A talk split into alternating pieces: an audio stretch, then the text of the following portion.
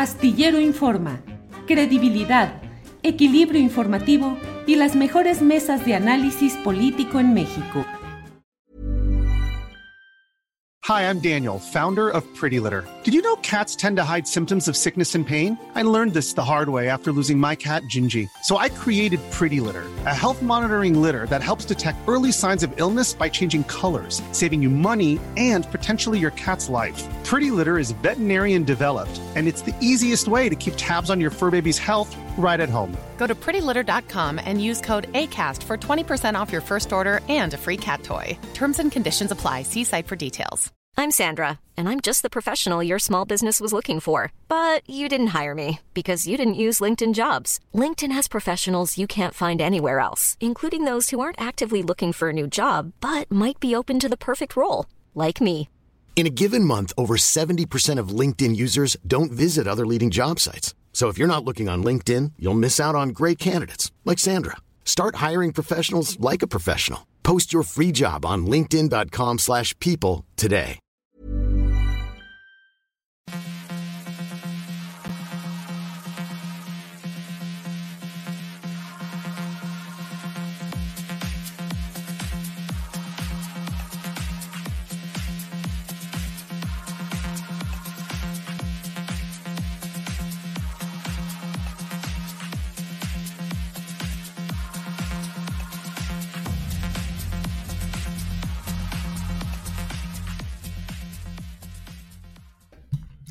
La una de la tarde, la una de la tarde en punto y ya estamos aquí en Astillero Informa. Muchas gracias por acompañarnos en este jueves 18 de agosto de 2022. Tenemos eh, el beneplácito, tenemos el gusto de poder contar con su presencia, con su participación y le deseamos el mejor de los días en este juevesito. Ya empieza a sonar, ya empieza a pintar al fin de semana, al fin de, como dicen algunos, en ánimo de ahorrar palabras, el fin de. Muchas gracias. Tenemos hoy, como siempre, una programación muy interesante con los asuntos más relevantes del día, con las noticias eh, políticas, sociales, económicas de diversa índole, lo más relevante de este día. Vamos a entrar en unos minutitos más, vamos a entrar a una eh, entrevista con Horacio Sosa. Él es diputado local de Oaxaca e impulsor de la ley antidesechables, porque resulta que ganaron varias empresas, entre ellas ah, son de destacarse la Coca-Cola y las tiendas OXO, que ahora van a poder utilizar sin problema envases, botellas de PET, de esas de plástico, eh, envases y em, eh, equipamiento de unicel, de tal manera que toda la preocupación ecológica va a quedar ahí eh, desechada, desechada realmente. Hablaremos con Cristina Auerbach sobre eh, lo que sucede en Sabinas, Coahuila, exactamente qué está pasando, cómo va todo. Vamos a tener pues un resumen, un saldo de lo que hasta ahora ha ido sucediendo en todo el proceso de rescate que han intentado los diferentes gobiernos federal y estatal. Hablaremos con Marta Olivia López sobre cómo va Tamaulipas con cabeza de vaca, el gobernador que hoy ha estado en el Senado y se ha tomado una fotografía con la presidenta de la mesa directiva del Senado, con Olga Sánchez Cordero. Hablaremos además con Nora Rubalcaba desde Aguascalientes sobre lo que está sucediendo allá porque el PAN, el Partido Acción Nacional, propone que haya una ley que regule las manifestaciones y las marchas públicas, que solo sean de las 11 de la mañana a las 6 de la tarde, que se confinen a carriles laterales en las vialidades y que no atenten contra la moral, ni contra las buenas costumbres, ni contra las autoridades. Luego hablaremos con Victoriano Martínez, periodista de Astrolabio, sobre un caso en San Luis Potosí de abuso de un funcionario encargado de cuidar de proteger a la infancia y que terminó dañando, o al menos esa es la acusación, a un infante en San Luis Potosí. Tendremos la mesa de seguridad con mm, Guadalupe Correa y con Víctor Ronquillo. Eh, Ricardo Ravelo tuvo un contratiempo de última hora y no podrá estar hoy con nosotros. Él siempre es muy puntual y muy cuidadoso de estar en el horario adecuado con nosotros, pero hoy le ha sido imposible.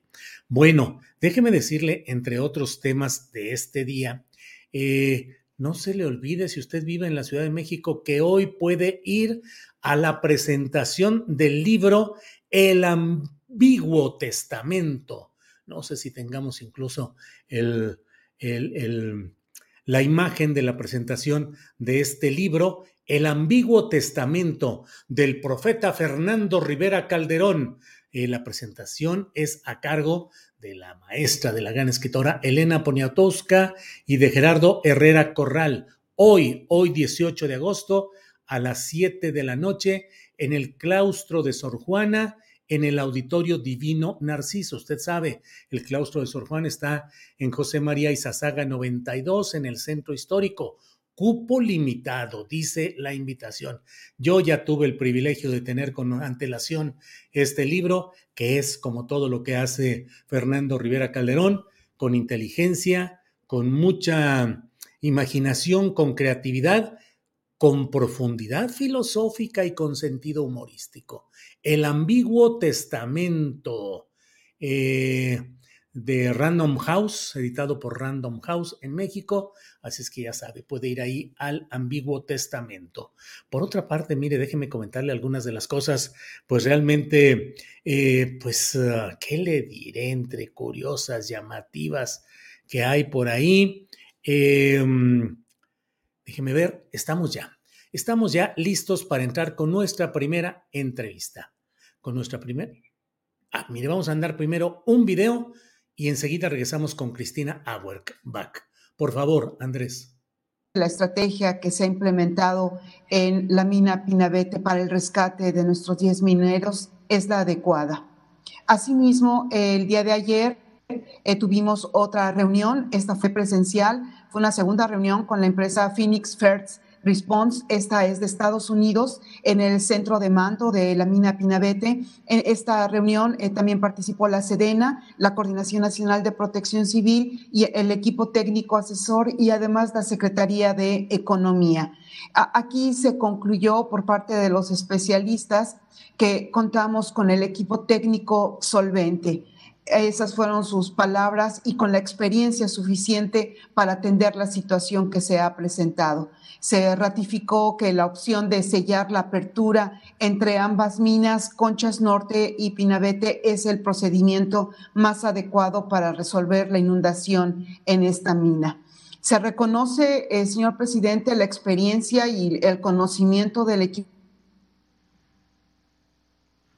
técnico mexicano y además validan las acciones que se han venido realizando hasta el día de, ayer que eh, trabajamos de manera conjunta. Eh, nosotros eh, dimos toda la información, el grupo de, ingenieros dio la información precisa para poder atender sus comentarios de estas empresas de Estados Unidos y de Alemania y afortunadamente se valida nuestro trabajo. Bueno, pues esto es lo que ha dicho la funcionaria del gobierno federal, eh, responsable formalmente de estos procesos de las operaciones de rescate allá en Sabinas, Coahuila. Pero, ¿qué es, eh, ¿qué es lo que ha ido pasando? ¿Cómo se ve desde el plano civil y desde el plano de quienes han estado atentos durante largos años a este tipo de incidentes. Por eso vamos a hablar con Cristina Auerbach. Ella es defensora de los derechos humanos de la organización Familia Pasta de Conchos. Cristina, buenas tardes. Buenas tardes, Julio, a tus órdenes. Cristina, pues hablamos al principio de este lamentable eh, suceso allá en Sabinas, Coahuila. Hemos estado atentos informando lo que dice el gobierno federal, pero pues creo que vale la pena hacer una especie de resumen o de saldo. ¿Cómo ha ido todo esto? ¿Qué tan cierto y tan eficaz ha sido el, la estrategia del gobierno federal? ¿Qué sobre lo que ha dicho la funcionaria de protección civil. Cristina, por favor.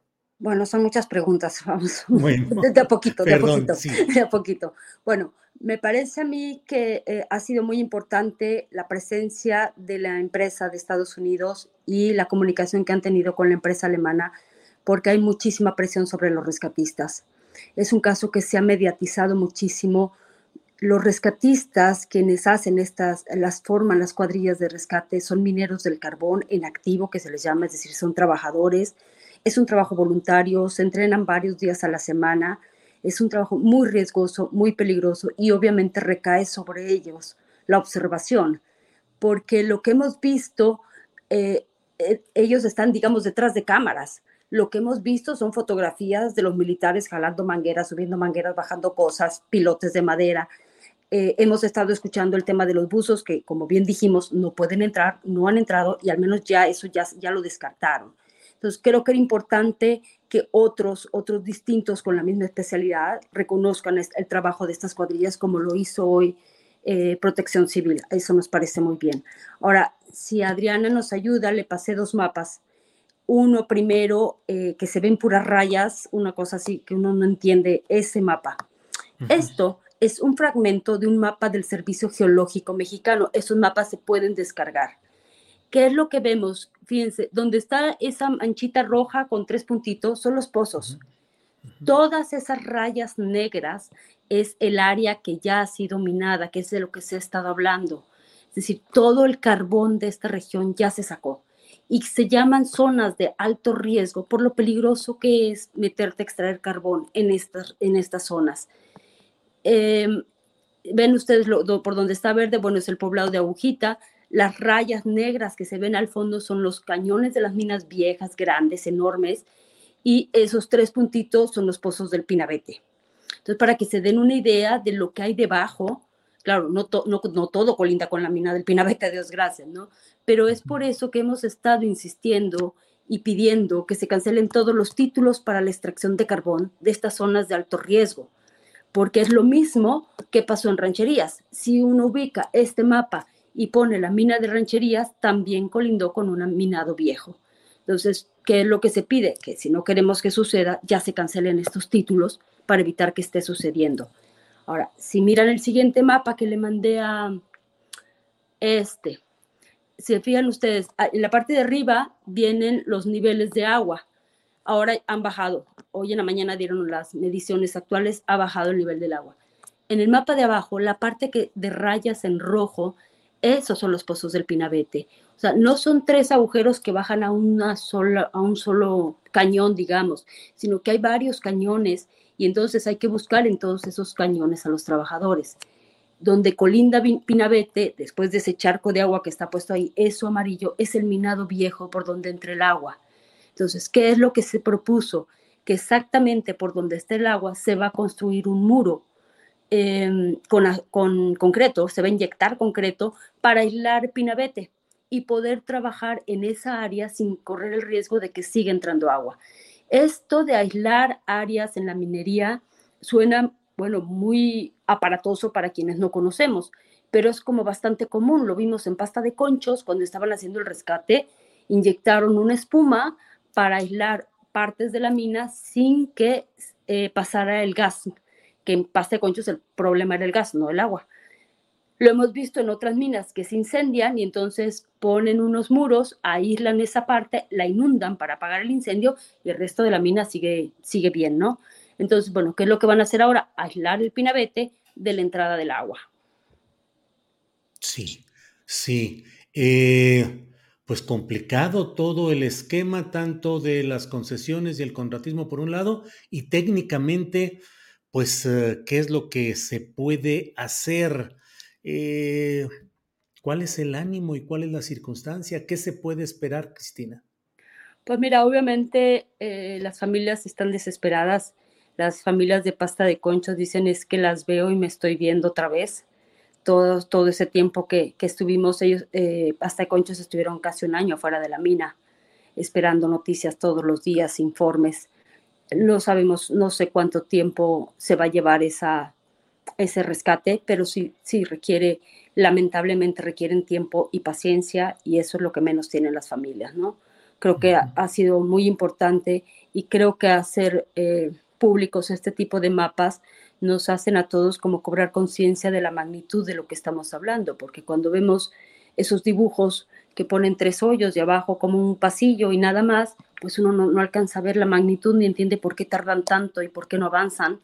Pero bueno, cuando se ven estos mapas dice uno, a ver, espérame tantito, esto es muy complicado, son rescates de muy alto riesgo, pero como hemos dicho, siempre rescatan los, los mineros de, de la región, los mineros rescatistas de, de, Mimosa y de Micare, siempre han rescatado a los compañeros y confiamos en que lo, en que lo puedan hacer. La llegada de expertos internacionales, eh, ¿qué tanto crees que pueda eh, ayudar realmente? ¿Llegan tarde? ¿Llegan a tiempo? Mira, yo creo que no, nunca es tarde porque se había avanzado y hubo un retroceso porque se volvió a meter el agua, ¿no? Entonces no, no, no es tarde. Lo que ellos dicen es que se estaban haciendo las cosas bien, que lo que estaban proponiendo estas cuadrillas es lo correcto.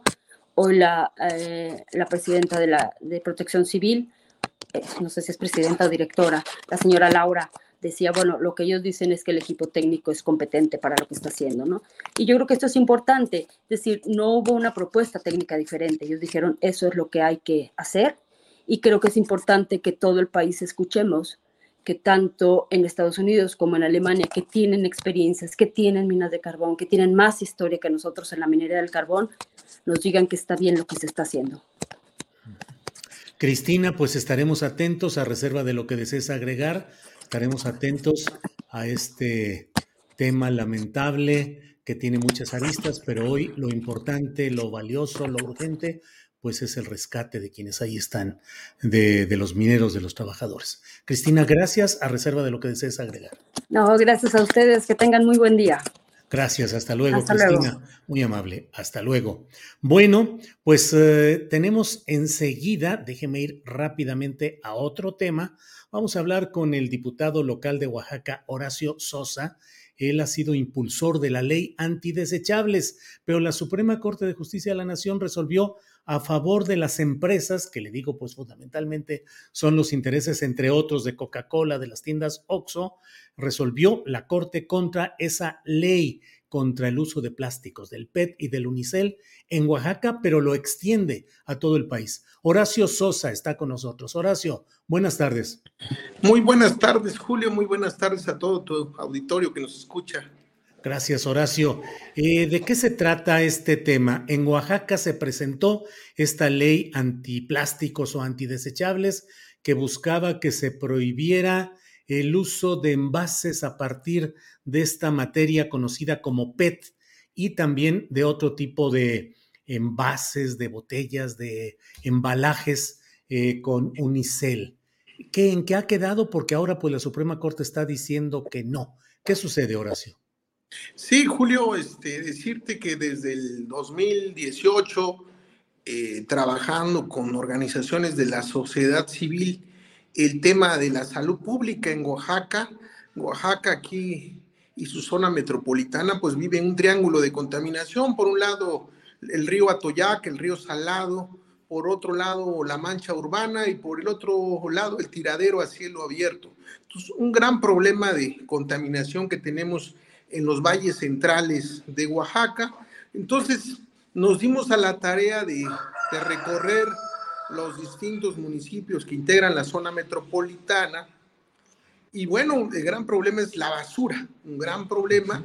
Y gran parte de esta basura la, la producimos con el consumo de botellas de, de refresco o de agua. Y no se diga el unicel, el popote y la bolsa de nylon.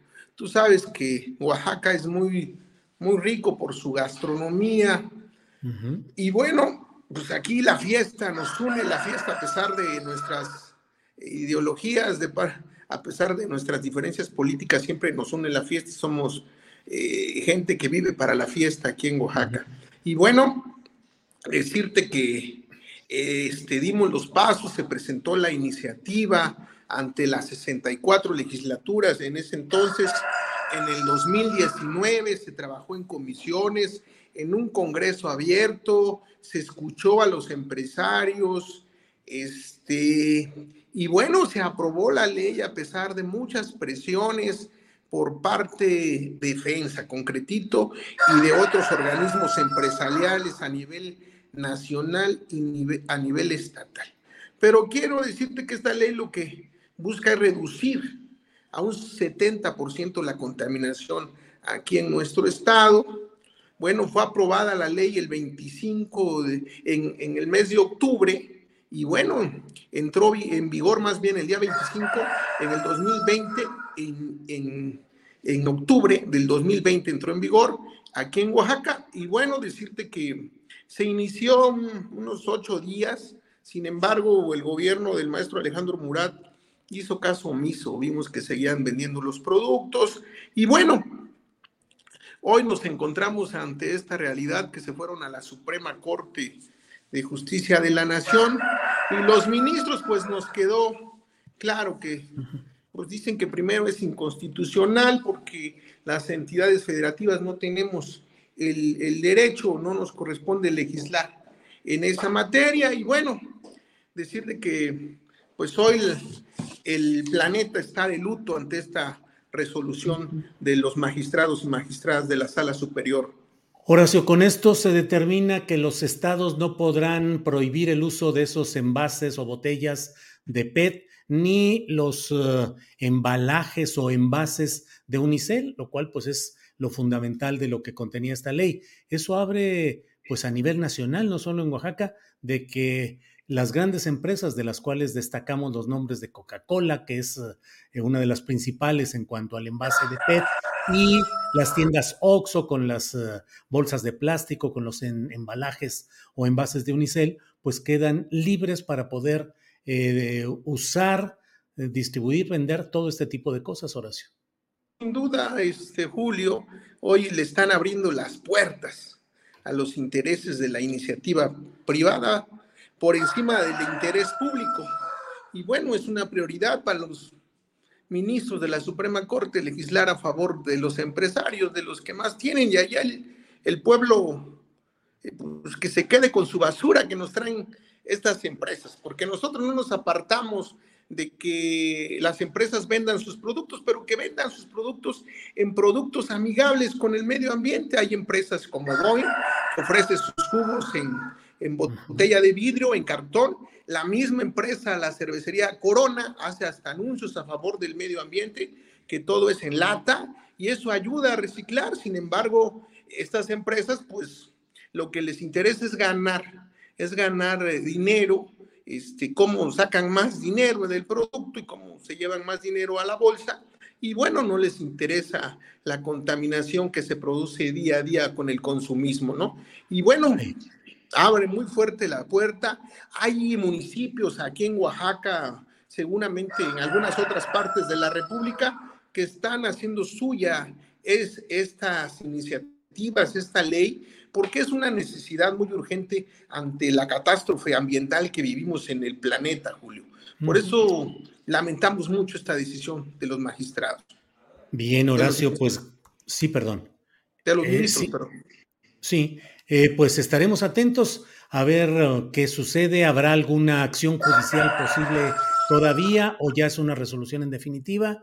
Eh, ¿Qué es lo que habrá que hacer, Horacio? Mira, vamos a trabajar con la sociedad civil, con las organizaciones de la sociedad civil, con las comunidades, desde el corazón de la comunidad, que son las asambleas comunitarias, porque las asambleas comunitarias son los que le han dado el ejemplo a los gobiernos cuando se quieren hacer las cosas a favor del medio ambiente, a favor del planeta, a favor de la tierra, se pueden hacer por, por encima de los intereses económicos. Entonces la lucha sigue, Julio, vamos a seguir trabajando desde el Congreso del Estado. Si es anticonstitucional, la vamos a presentar a nivel federal. Vamos a trabajar con un equipo, con organizaciones de la sociedad civil, porque más allá de los colores partidistas y del tema ideológico, es un tema del bienestar de nuestro pueblo, del medio ambiente y de nuestro planeta, Julio. Pues muchas gracias, Horacio Sosa, diputado local de Oaxaca. Debo decirte que esta entrevista eh, se está llevando las palmas y los comentarios el gallo, el gallo que ha estado cantando y que mucha gente está muy contenta de que dice que hacía mucho tiempo que no escuchaban a un gallo, lo que es eh, la vida urbana en la que ya no se escuchan esos sonidos, comentarios de que les recuerda la infancia en, en alguna casa, en fin, unos que dicen que nos traduzca el diputado qué quiere decir el gallo, a lo mejor quiere opinar. ¿Qué pasa con ese gallo, Horacio? No, pues tú sabes que el gallo es una tradición de los pueblos de acá de Oaxaca, ¿no? Nos despertamos con el cantar del gallo.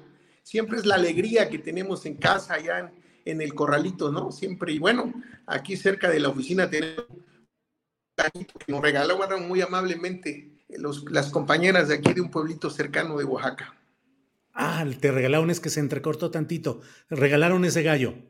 Sí, ya tiene unos meses que nos lo regalaron. También teníamos unos guajolotitos, pero bueno, ya ven que aquí en Oaxaca le entramos al mole, a los tamalitos, y bueno, este gallo lo hemos estado conservando.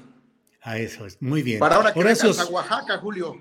Órale, pa, para probar. Bueno, Horacio Sosa, muchas gracias y seguimos en contacto sobre este tema. Gracias Un y buenas tardes. Un abrazo. Hasta luego. Gracias, muy amable. Bueno, eh, vamos ahora de Oaxaca, pasemos a Tamaulipas. ¿Cómo sigue en Tamaulipas el tema de la resolución de la Suprema Corte de Justicia de la Nación que establece que eh, no procede, que anula la orden de aprehensión que había girado la Fiscalía General de la República a instancias de la Cámara Federal de Diputados y que fue frenada por el Congreso de Tamaulipas.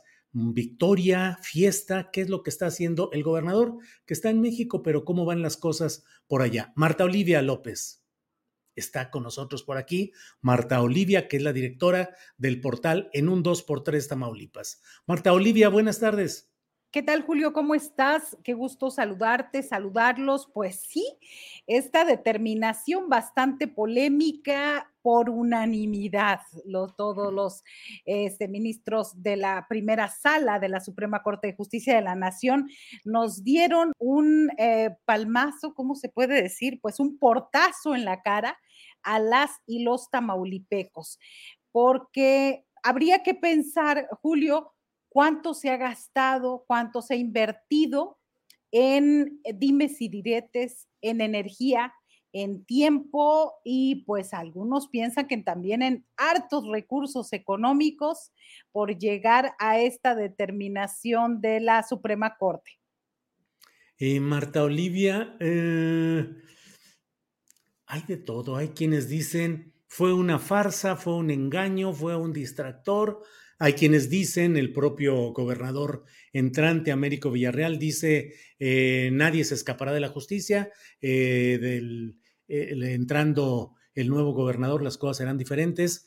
El asesor especialísimo en indagaciones sobre estos casos de corrupción, Santiago Nieto, dice que habrá justicia y que habrá castigo a quienes han saqueado al Estado. ¿Qué piensas, Marta Olivia? ¿Y cómo está la situación de los políticos allá en Tamaulipas, los que están contentos, los que están tristes o los que están esperando que deje el gobierno eh, García Cabeza de Vaca para ver qué sucede. Marta Olivia. Sí, hay varios, varias lecturas. En efecto, Américo Villarreal Anaya se, eh, ayer mismo hizo un pronunciamiento en ese sentido, de que no sea, eh, este, de que es respetuoso de las instituciones, es respetuoso de las determinaciones. Sin embargo, el fuero es por 43 días. Ayer eran 44, 43 días y a partir de ese momento tiene que responder ante la justicia, que es el mismo mensaje que ha dado Santiago Nieto Castillo en este sentido. Es decir, los delitos no desaparecen, solamente eh, pareciera, de acuerdo a esta determinación y este engrose de la Suprema Corte, es de que hubo una irregularidad al tratar de pues desaforarlo cuando quien determina es la, eh, el Congreso del Estado de Tamaulipas. Y entonces, por una parte, se siente un precedente que sería importante pues ¿para qué tanto papeleo? ¿Para qué tanto ir hasta, hasta la Ciudad de México y a San Lázaro y hacer todo este despliegue propagandístico de un lado y de otro? Si finalmente se va a llevar y, discutir en los congresos de los estados. Me parece que si hay cuatro determinaciones similares, pueden ya sentar un precedente en ese sentido. Es decir, en este caso, la Cámara de Diputados eh, Federal, pues sirvió exactamente para dos cosas, ¿no? Para nada y también para nada. De acuerdo, hablo de acuerdo a esta determinación. Nos sorprende la unanimidad porque este, se había aplazado, de acuerdo a la misma gente cercana a Francisco García Cabeza de Vaca, porque no había una, eh, eh, eh, un cabildeo suficiente que le diera esta unanimidad. Fíjate que ayer empezamos a ver cómo salieron de su cueva el, el senador hermano del gobernador, Ismael García Cabeza de Vaca, junto con César eh, Verastegui Hostos y con el dirigente estatal del PAN, este Luis Cachorro Cantú. Entonces salieron a un restaurante y esto nos habla, a mí me parece que es muy significativo. Salieron a desayunar y a tomarse la foto. Y es la misma estrategia que usa Francisco García Cabeza de Vaca. Recordemos que cuando desapareció casi un mes, el señor lo que hizo eh, fue ir a un restaurante. Entonces yo creo que vamos a ir a ese siempre, porque cuando queremos saber cómo va a determinar la corte, pues nos vamos ahí y dependiendo quienes estén, vamos a saber eh, este, por dónde se rigen. Ellos aparecían muy sonrientes, muy hermanados, eh, se odian los tres, pero bueno, ellos salieron ahí. Entonces, quiere decir esto que Francisco García Cabeza de Vaca ha tenido información privilegiada siempre de la Corte. Y voy a lo siguiente, las reflexiones de un abogado donde me dice, número uno, no, no, ha publicado la Corte el engrose. Este engrose es un término técnico ahí en la. No puede eh, Francisco García hacer afirmaciones concretas a menos de que conozca el documento que solo los ministros conocen y sus secretarios. Eso significa que hay un privilegio de información de Francisco. Número dos, la declaración de procedencia es válida. Eso impide calificar de ilegal la actuación de la eh, Cámara de Diputados por este video, eh, video que podemos ver en unos momentos más. La primera sala no ha dicho García Cabeza de Vaca no incurrió en delitos, porque hay toda una propaganda y una campaña desde Francisco García Cabeza de Vaca, hacer un capítulo de La Rosa de Guadalupe y hablarse que es perseguido y que siempre tuvo la razón y casi, casi que lo van a canonizar. Número cuatro, es cierto que los tamaulipecos nunca nos doblegamos ante la mentira. Por eso por eso mm, eh, perdieron las elecciones el Partido Acción Nacional eh, junto con el PRI el PRD el pasado 5 de junio y tampoco se votó por eh, este, el, su candidato. Y hay que subrayar, Julio, que el engrose es la totalidad de la sentencia con expresión de las consideraciones o razones que tuvieron en cuenta para emitir el fallo. Pero la sentencia como tal se conocerá en meses pues generalmente es lo que tardan en publicar. Entonces, a mí me parece que una primera consideración en este sentido es de que Francisco García Cabeza de Vaca ha sido más cuate que nadie de los ministros de la Suprema Corte, de la primera sala, de los de todos, porque recordemos que Juan Luis González Alcántara desde el año pasado sin someter a votación, determinó que Francisco García no se le podía juzgar hasta después del primero de octubre. Y hoy lo que vimos después de 13 meses es exactamente lo que se decidió en ese momento. Marta Olivia, decías que hay un video que vamos, que vas a solicitar que se ponga. Sí, así es, son unos segunditos de un mensaje. Fíjate que yo sigo pensando, Julio, que ese video y todo este dura dos minutos y algo. Vamos a ver un fragmento nada más, pero en este video eh, eh, se ve a un personaje hay dos cosas. El gobernador tuvo una gira ayer en Tampico y por eso hablo de la información privilegiada. Una gira después del mediodía, es decir, antes de que los ministros fallaran. Y este video es con teleprompter, es leído, es en su oficina y es en traje. Es decir, no sabemos cuándo, no lo podemos, no tenemos nuestra bola de cristal para saber cuándo él tuvo esa información de cómo se iba a fallar y cómo grabó y todo eh, este mensaje. Le cuesta mucho hablar, no por platicar, tiene bastantes problemas de dicción y bueno, vamos a ver esta parte de lo que de lo que rescatamos. Bien. Como se los dije, desde el inicio que todo esto empezó, he demostrado mi inocencia. Sacudiré mi honra del lodo que por motivaciones electorales han aventado sobre mí. Y seguiré trabajando con nuevos bríos por mi estado y por México. Los tamaulipecos, los tamaulipecos nunca nos doblegamos. Híjole, Marta Olivia, me cuesta mucho trabajo no sucumbir a la tentación de comentarlo teatralizado, es decir, es así casi una, una, una postura épica así del héroe que sale después de toda la cascada de obstáculos y de problemas, el héroe sale adelante. Marta Olivia, pues bueno. Yo creo que se fue con los del sea de Televisa o TV Azteca a tomar clases de actuación, que no de dicción, hay que decirlo. Hay una parte, eh, Julio, donde habla, dice, eh, este, hay un apodo que le han dicho mucho en Tamaulipas a raíz de las pasadas campañas que era goberladrón. Entonces, hay una parte que se traba y parece que está diciendo, dice, porque yo seré su gobernadrón. Entonces, bueno, pues cada quien, ¿no? Eso no, no, no depende de nosotros, de su grabación y demás. Lo que sí es cierto, yo lo veo, no sé, Julio, como una amenaza los voy a cuidar tamaulipecos y también a México. Y yo dije, ay Dios santo, ya va a salir de aquí también de Tamaulipas. No sé, eso de no nos doblegamos es parte de su discurso en la campaña del 16, donde decía, no me doblo ni me vendo. Al paso del tiempo y la fortuna de, dice eh, el, gabinete de transición de más de mil millones de pesos en propiedades, pues ya no quiso repetir el no me, no me doblo ni me vendo. Marta Olivia, tú conoces los entretelones de la política tamaulipeca, eh, tienes información siempre oportuna y constante. ¿Qué sabes de lo que Santiago Nieto esté preparando si realmente hay, digamos, eh, una postura optimista en su equipo o en él mismo de que sí va a encontrar los hilos de actos de corrupción que puedan ser enderezados judicialmente contra García Cabeza de Vaca a partir del primero de octubre.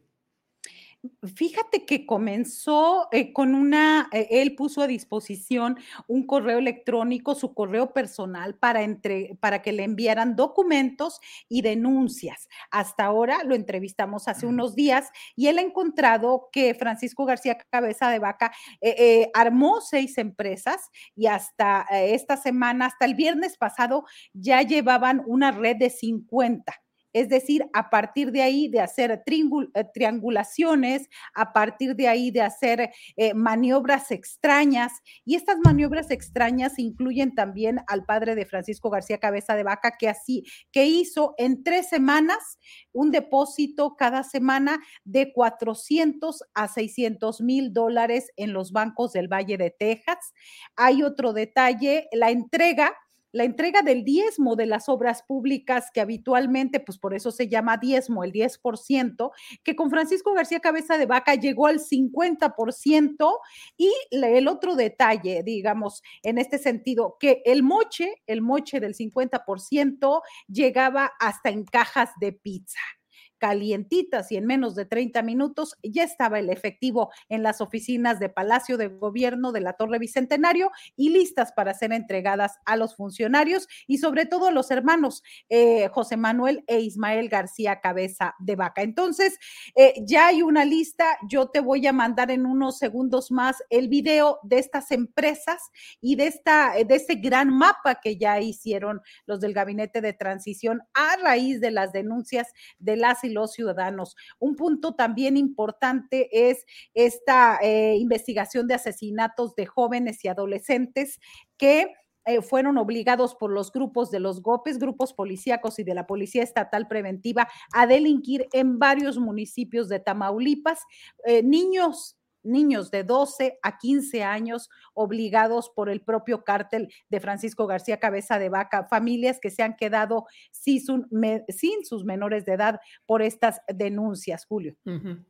Bien, pues eh, Marta Olivia, estaremos atentos a lo a estos días, estos 43 días que faltan para que deje el gobierno Francisco Javier García Cabeza de Vaca.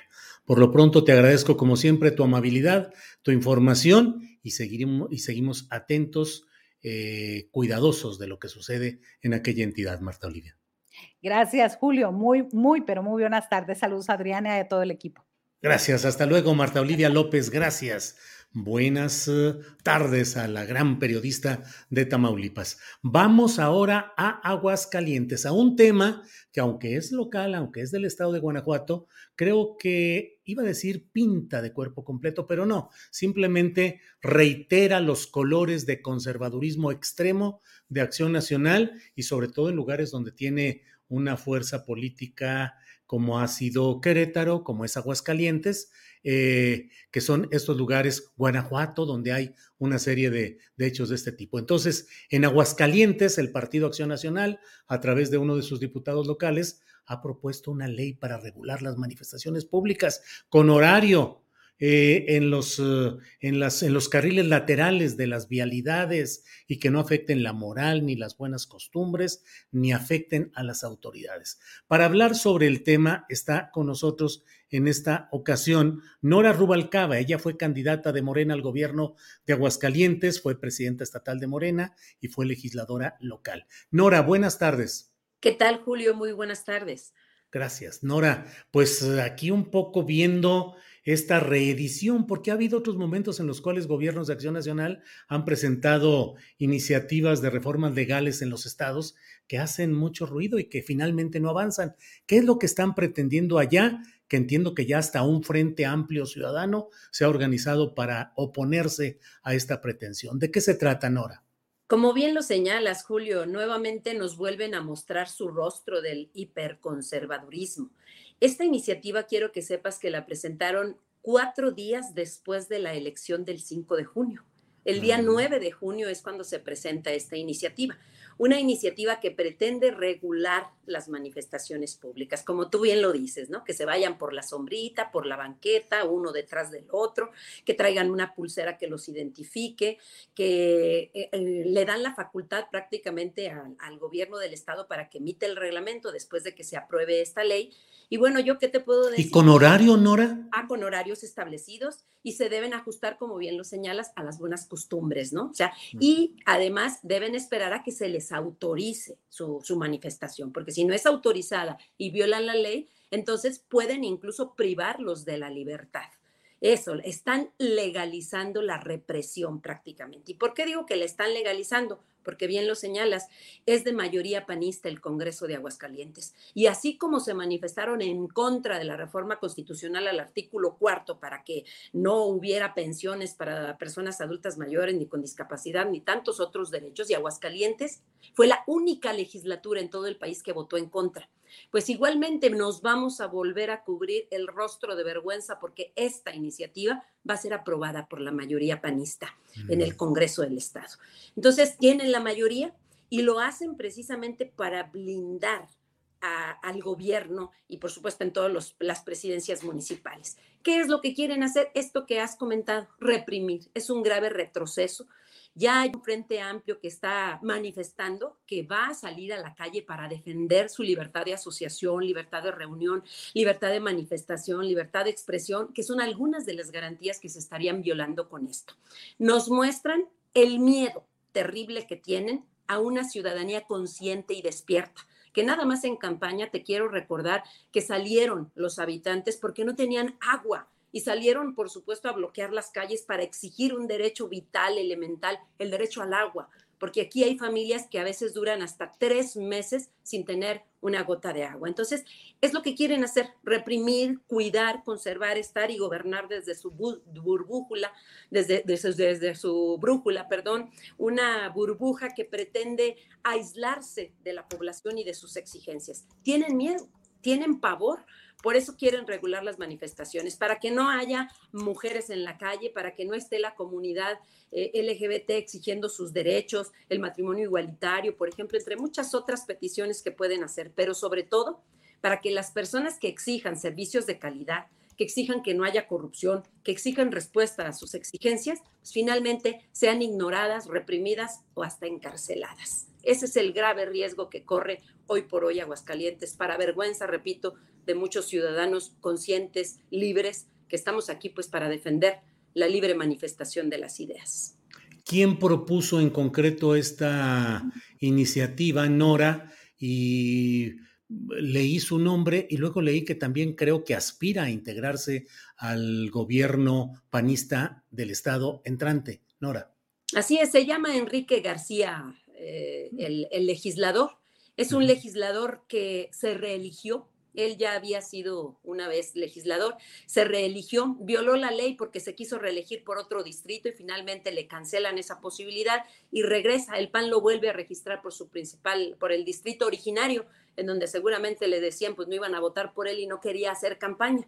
Pero finalmente lo regresan y vuelve a ser legislador y efectivamente está por integrarse al gobierno del estado, que todavía, yo aquí sí quiero decirlo de paso, todavía no culmina el proceso electoral, pese a que el tribunal local ya validó la elección, falta que la sala superior del Tribunal Electoral del Poder Judicial de la Federación se pronuncie y valide o no la elección. Nosotros estamos esperando que anulen el proceso electoral por las graves irregularidades que se vivieron en él, por la violencia, la compra de voto y la inequidad, nada más por todo eso que se vivió. Entonces, eh, todavía falta eso, pero él está cumpliendo su tarea, ¿no? O sea, no es Enrique García, es prácticamente el Partido Acción Nacional y su rostro de hiperconservadurismo el que, el que pretende cometer este atraco contra la ciudadanía.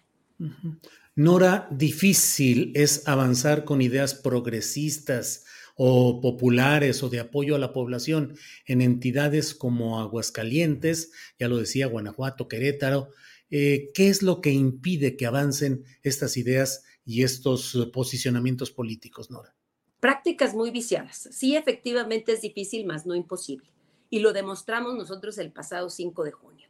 O sea, en 2016 Morena obtuvo 14 mil votos el 5 de junio, Morena legalmente obtuvo más de 160 mil votos. El crecimiento es exponencial. Una ciudadanía que participa y que quiere un cambio. Sin embargo, las prácticas viciadas del viejo régimen, que las aprendió muy bien el Partido Acción Nacional, la violencia, el crimen organizado metido en la elección, eh, las balaceras, el secuestro que se vivió el día de la jornada, y aparte de la compra del voto, cosas que no voy a ahondar porque tú ya las conoces, ocurren casi en todas las eh, entidades federativas en donde gobiernan tanto el PRI como el PAN. Entonces, eso es lo que ha ido minando un poco este crecimiento exponencial de una ciudadanía consciente, participativa, crítica. Por eso quieren implementar esta ley, porque repito, quieren ellos aislarse del pueblo, no, no son cercanos a la gente, al contrario, gobiernan, pero gobiernan para sus intereses. Y déjame decirte lo más importante, yo les dije más bien que había una amenaza sobre Aguascalientes, que en el año 2023, que es cuando se puede echar atrás la concesión de Veolia, Teresa Jiménez iba nuevamente a refrendar esa concesión por otros 30 años. Las dos manifestaciones que se vivieron en campaña fueron por el servicio del agua. Entonces, nos están diciendo y advirtiendo que prácticamente van a blindar a la empresa que venga para seguir administrando de manera ineficiente el agua. Entonces, no podemos estar gobernando al servicio de los intereses de unos cuantos. Hay que darle servicios y servicios oportunos a la ciudadanía y el agua aquí es vital. Entonces, ya desde ahorita están blindando a ese tipo de empresas que van a venir a Aguascalientes nuevamente a robarnos el sueño de poder tener agua, por ejemplo, los próximos 30 años. Híjole, cuántas cosas y cuántos temas para luchar y para seguir adelante. Nora Rubalcaba, te agradezco la oportunidad de platicar en esta ocasión, eh, a reserva de lo que desees agregar. Te agradezco esta oportunidad y estaremos atentos a lo que pase con esta que han llamado allá mismo Ley Garrote. Gracias, Nora. Gracias a ti, Julio. Buenas tardes. Muy amable, gracias. Buenas tardes. Bueno, pues de aquí de de Aguascalientes nos vamos a pasar ahora a San Luis Potosí, a San Luis Potosí, donde hay un tema muy interesante porque eh, hay un proceso judicial en contra de una persona, Alejandro N., eh, que tiene características muy peculiares, porque ya sabe usted que a veces hay quienes son nombrados servidores públicos para cuidar de la infancia y terminan eh, eh, ejerciendo actos contra los infantes.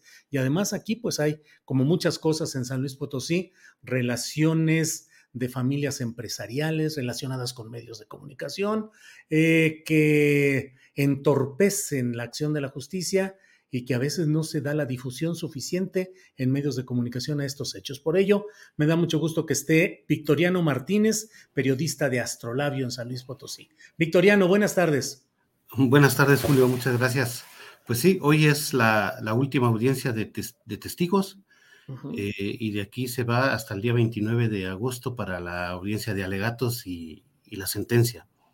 Para quienes no tienen todo el contexto victoriano, si nos dices eh, en esencia cuál es el asunto, quién está acusado de qué y cómo ha ido ese proceso, por favor, Victoriano.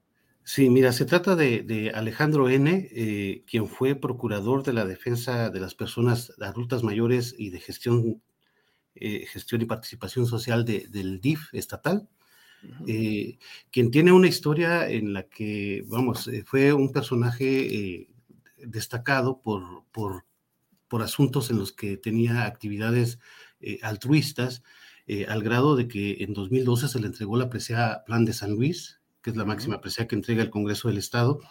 Y, él hacía labor más para, para cuestiones de, niños con débiles visuales. Eh, pero eh, a la par, pues tenía esta otra actividad que poco se conocía. Eh, el caso es que en octubre de 2019 lo aprenden porque es acusado por un menor de edad de haber de violación y a partir de ahí pues empieza a, descubrir todo lo que había detrás, ¿no? Eh, el caso es que la familia de la víctima este, eh, es una familia muy disfuncional eh, que cuando la pareja, los padres de, la víctima, él es el mayor, tenía otros tres hermanos, un hermano y dos hermanas, era una situación tan grave en la familia que, la, los padres en alguna situación extraña este, provocan la muerte de la niña más, más pequeña. Entonces se quedan sin sus padres porque los dos van a, dar a, la penitenciaría. Eh, a partir de ahí, eh, los tres niños que quedan desprotegidos entran al, sistema de protección del Estado, o sea, a través de, de los albergues, y es donde empieza a tener ya una relación Alejandro, Alejandro N.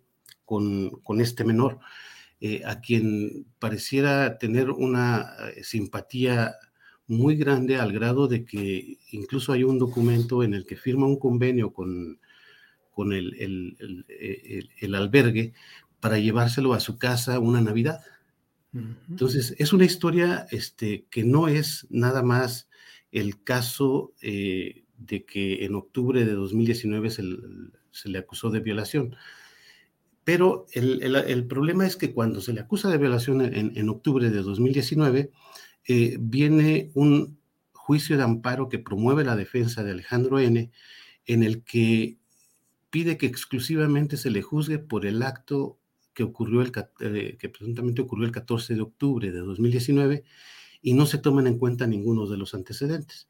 Ahí es donde empieza una presión hacia el Poder Judicial para que eh, limite lo, el, delito, ¿no? O sea, si él tenía una relación con la víctima desde antes de, digamos, 2015, 2014, pues ahora quieren que nada más se le juzgue por el evento que ocurrió el 14 de octubre de 2019. Eso provocaría y, según lo que ha, intentado la, defensa, es que en lugar de que se le acuse de violación, se le acuse de estupro.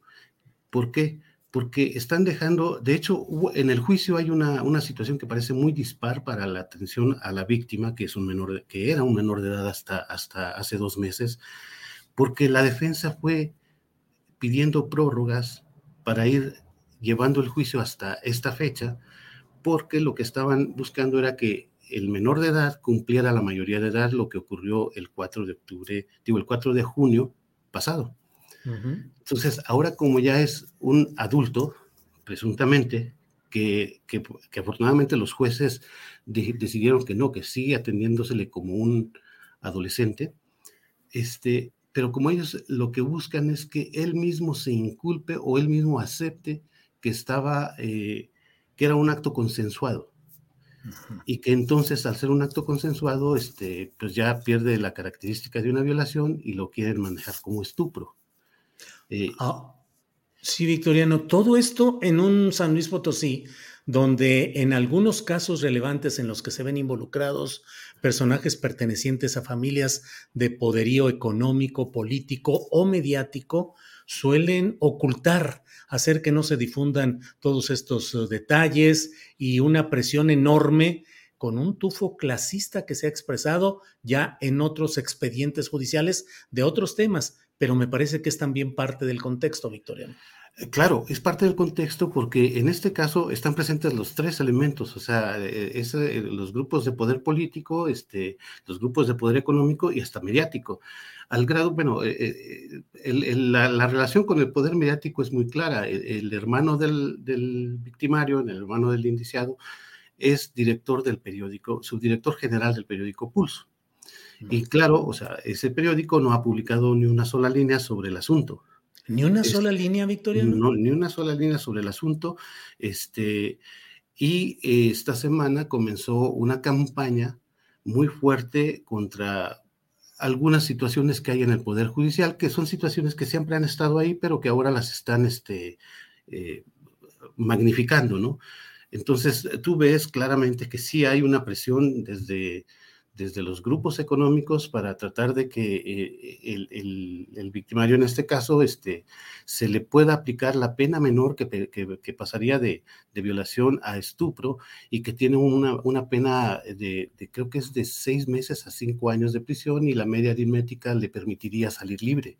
Entonces, hay un, toda una campaña para, para, liberar a, Alejandro N., este, o sea, toda una presión que, que no aparece en los medios. O sea, que, que, la, que, que la observa uno por la forma en que están omitiendo esa información muchos medios. Eh, afortunadamente hay dos que tres medios que han tratado el tema. Este, eh, se ha exhibido todas estas situaciones. Y vamos, esto, esto de, de pronto rememora los casos eh, de... hubo uno en el año 2000 en el que un empresario, el hijo de un empresario asesinó a, una, a su novia, Sí. La asesinó de una manera muy cruel y hoy este, ya está libre. Está libre porque curiosamente a él le aplicaron una ley que favorecía a los menores de edad.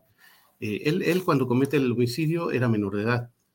Estando preso ya cumple la mayoría de edad y se hace una reforma a la ley para darle ciertos beneficios a los menores de edad que cometen un delito. Y a él se le aplica ese beneficio de manera retroactiva. Y en el caso ahora de, Alejandro N., a la víctima se le está aplicando el que cumpla la mayoría de edad, pero para su perjuicio. Y es que hay una inequidad muy fuerte en, la forma en que se está planteando el juicio. Por un lado, la defensa promueve que no se atiendan más que el caso del 14 de octubre de, 2019 para que favorezca al victimario, al indiciado. Pero todo el juicio, este, la defensa se ha dedicado a contar y a reconstruir la historia de la víctima para, para señalarlo casi, casi como el responsable de haber provocado su violación.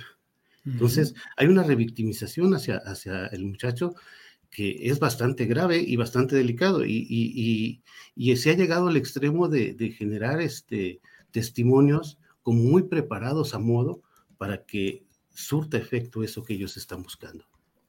Victoriano, ¿cuál es la ruta judicial? Hoy eh, ha sido el final de una fase. ¿Cuál sigue y cuándo se espera que pudiera haber ya una sentencia sobre este caso? Sí, de hecho ahorita en este momento está la, última audiencia de testigos. Se supone deben eh, pasar seis testigos. Eh, quizás los agoten o quizás pueda ser que, pues, de alguna manera se retrase y, tal vez se vaya a una siguiente audiencia. Pero por lo pronto, hoy se supone que termina la etapa de los testimonios y eh, de aquí se iría al 29 de agosto, cuando serían los alegatos, ya la postura de cada una de las partes y eh, la determinación que, que, hagan los jueces, que en este caso son tres jueces, porque se estableció un tribunal de enjuiciamiento colectivo por la trascendencia del caso y por lo que tiene de, fondo, o sea, todo lo que implica, porque implica una, una situación en la que está bien, se está juzgando a Alejandro N., pero atrás de Alejandro N. está todo un aparato burocrático y toda la, estructura del, Estado que debió proteger a, esa víctima, que no la protegió y que hoy este, se está tratando de voltear el asunto y decir que la víctima es la responsable de todo lo que le pasó.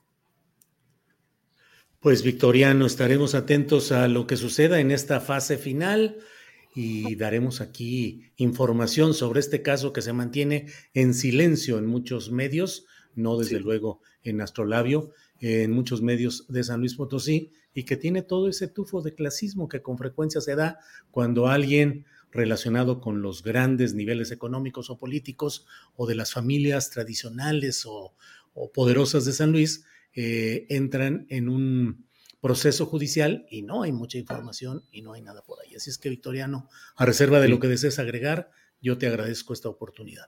Sí, fíjate, yo nada más agregaría esto, o sea, eh, yo creo que el Poder Judicial tiene ahorita una prueba encima eh, de, de, tomar una determinación a favor de una víctima que es parte de un grupo vulnerable como son los menores de edad y de poner un, un, ejemplo de, que, de cómo se va a actuar en estos casos, porque hasta ahorita el hecho de haber postergado en 14 ocasiones el juicio, este, va en detrimento de la víctima, porque la víctima sigue sometida a esa tensión de estar sometido a un, a un proceso al, al, que él no quiso entrar, pero tuvo que entrar, ¿no?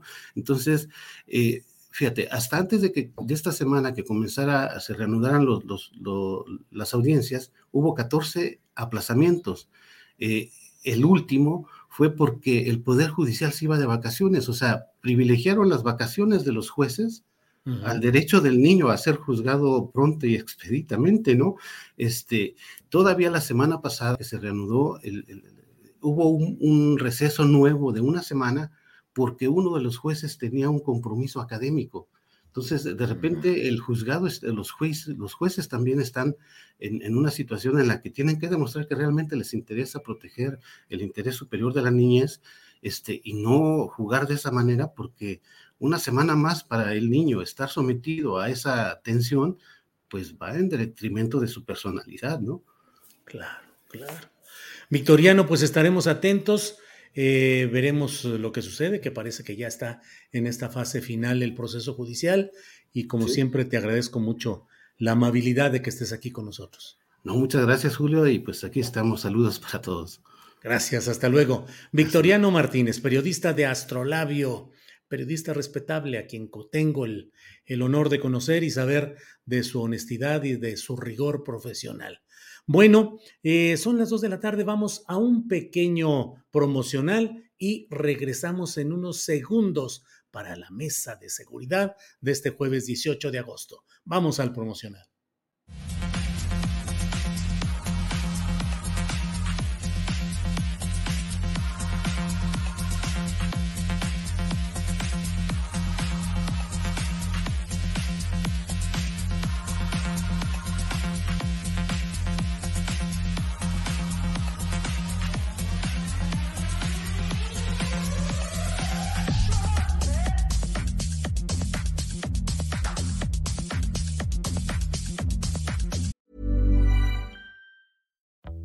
Life is full of what ifs. Some awesome, like what if AI could fold your laundry?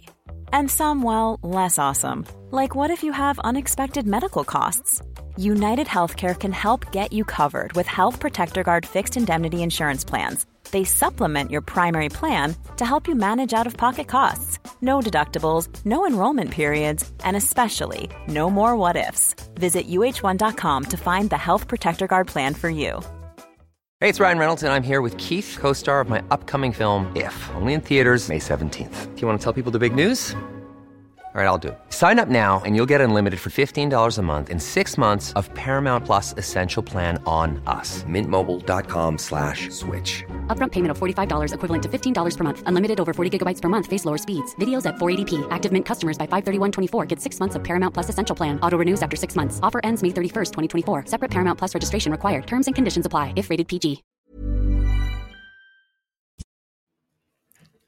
Bueno, pues son las 2 de la tarde en punto y estamos en este jueves 18 de agosto.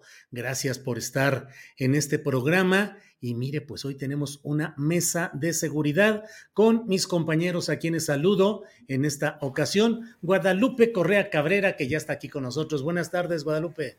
Muy buenas tardes, Julio. Buenas tardes, Víctor. Un placer estar con ustedes como todos los jueves. Gracias, Víctor Ronquillo. Gracias por estar aquí. Buenas tardes. Hola, buenas tardes. Un gusto estar aquí con ustedes y pues ahora sí que también un saludo para el público que nos escucha, Julio. Sí, así es. Y un saludo y un eh, a nuestro compañero Ricardo Ravelo, que hoy por razones personales de última hora eh, tuvo que, eh, no pudo estar con nosotros. Ricardo Ravelo siempre está puntualazo y siempre puesto y siempre ayuda mucho aquí a la diversidad de temas y luego le da el aspecto polémico que luego lo anda poniendo al final, ya cuando nos vamos, más lanza algún comentario que incendia esta conversación, pero bueno, así hemos estado y vamos a, a, esperar para la siguiente semana, en la que ya estará con nosotros Ricardo Ravelo. Bueno, eh, Víctor Ronquillo, mm, pues es el tema obligado, uno de los temas obligados. Eh, ¿Cómo vamos? ¿Cuál es el saldo? ¿Cuál es la lectura ya con nuevos elementos, con más información, pasado ya cierto tiempo? ¿Qué reflexión tienes sobre aquellos días candentes de Jalisco, Guanajuato, eh, Chihuahua, Michoacán, eh, eh, Baja California. ¿Qué nueva lectura o qué nuevos ingredientes has encontrado, Víctor? Bueno, yo creo que habría que preguntarse cuál es la causa, ¿no? Que motiva estos hechos. Eso es lo fundamental. Y aquí hay, pues, varias hipótesis, ¿no? Habría que ver, y por ahí se ha manejado que esa causa tiene que ver, pues, con la acción del gobierno y se habla de dos decomisos importantes, ¿no? Un decomiso de fentanilo que era, fue en Sonora y que estima más o menos 224 millones de dólares, es, es su costo estimado. Un decomiso también de cocaína de 600 kilos en, en la Ciudad de México, decomisos históricos. Eh, hay quien, quien lanza la hipótesis de que estos decomisos fueron la causa, ¿no?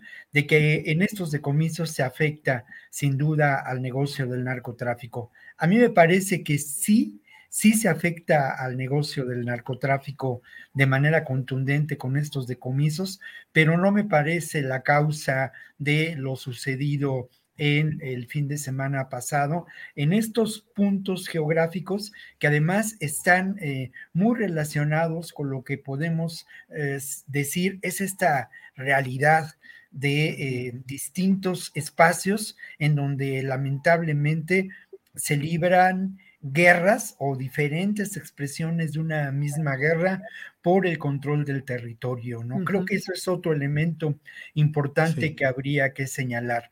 Lo otro que se menciona y que es el argumento por parte del gobierno federal es que se trató y se tuvo mucho cuidado en buscar cómo definir a estos hechos, ¿no? Se definieron como actos propagandísticos por parte de diferentes grupos criminales. Y además de ello, se mostró hoy en la mañana la captura ya de algunos de los participantes en distintas zonas geográficas.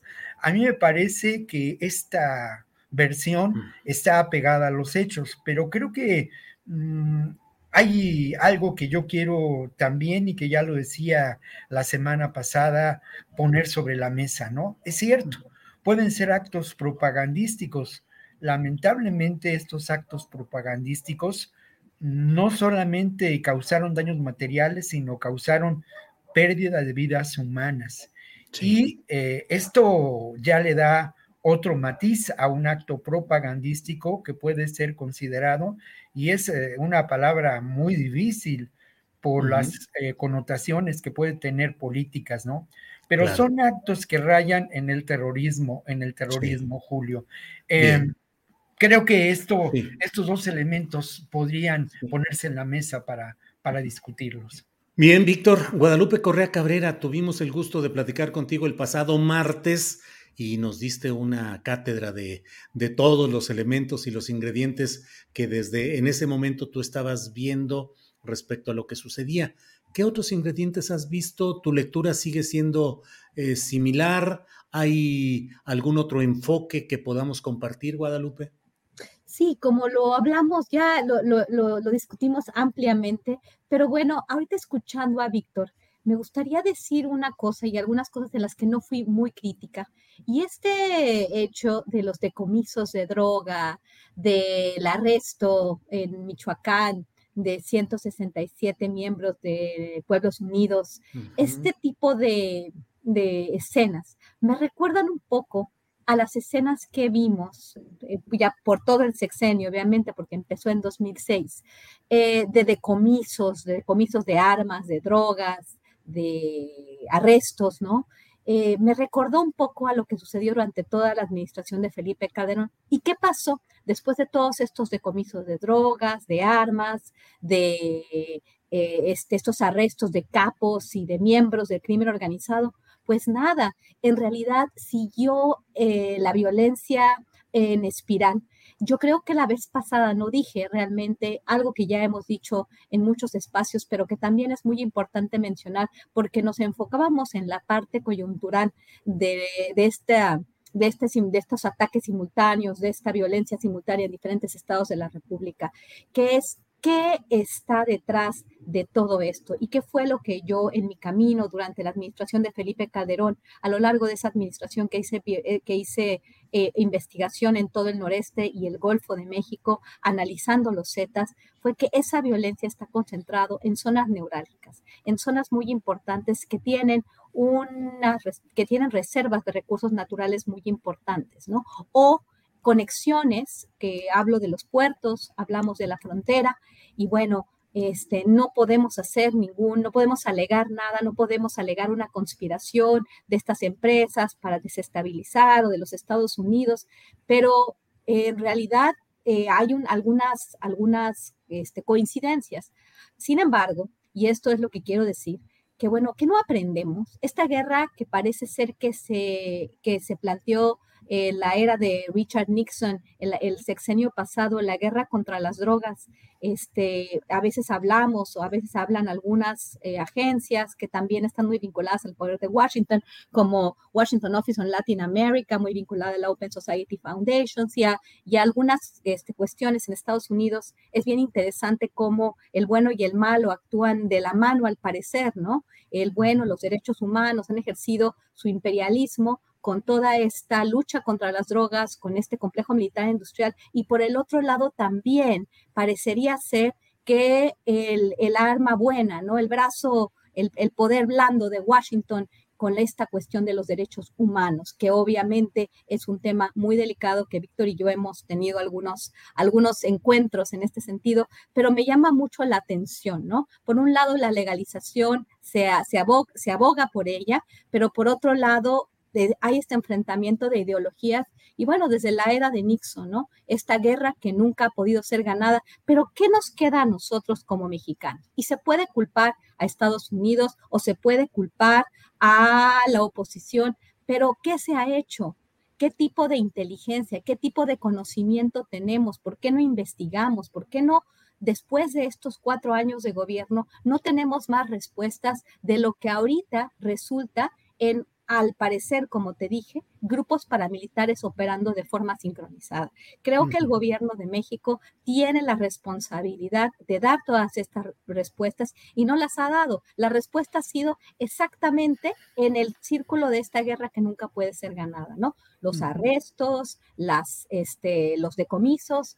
¿Qué nos espera como país si nosotros no podemos tomar también conciencia y este, la sartén por el mango para ver qué es lo que está sucediendo en el territorio nacional después de tantos años, ¿no?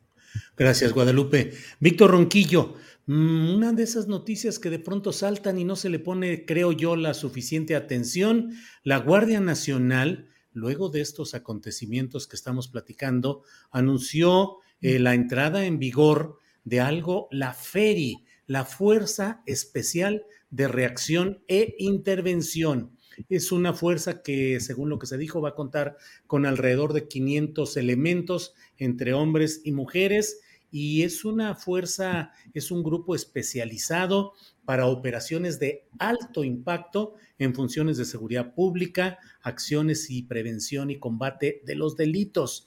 Eh, ¿Cuáles son las eh, eh, funciones táctico-operativas que le están encomendando?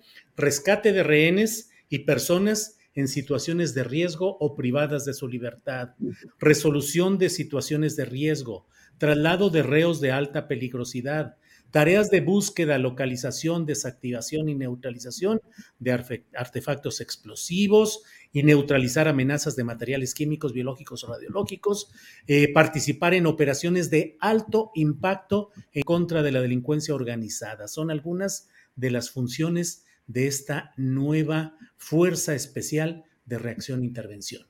Tu opinión y tus puntos de vista, por favor, Víctor. Bueno, lo primero que diría es que asisto al lugar común y digo yo, si camina como pato, si hace como pato, tiene alitas y anda por ahí desplegando las alas sin poder volar, pues quiere decir que es un pato.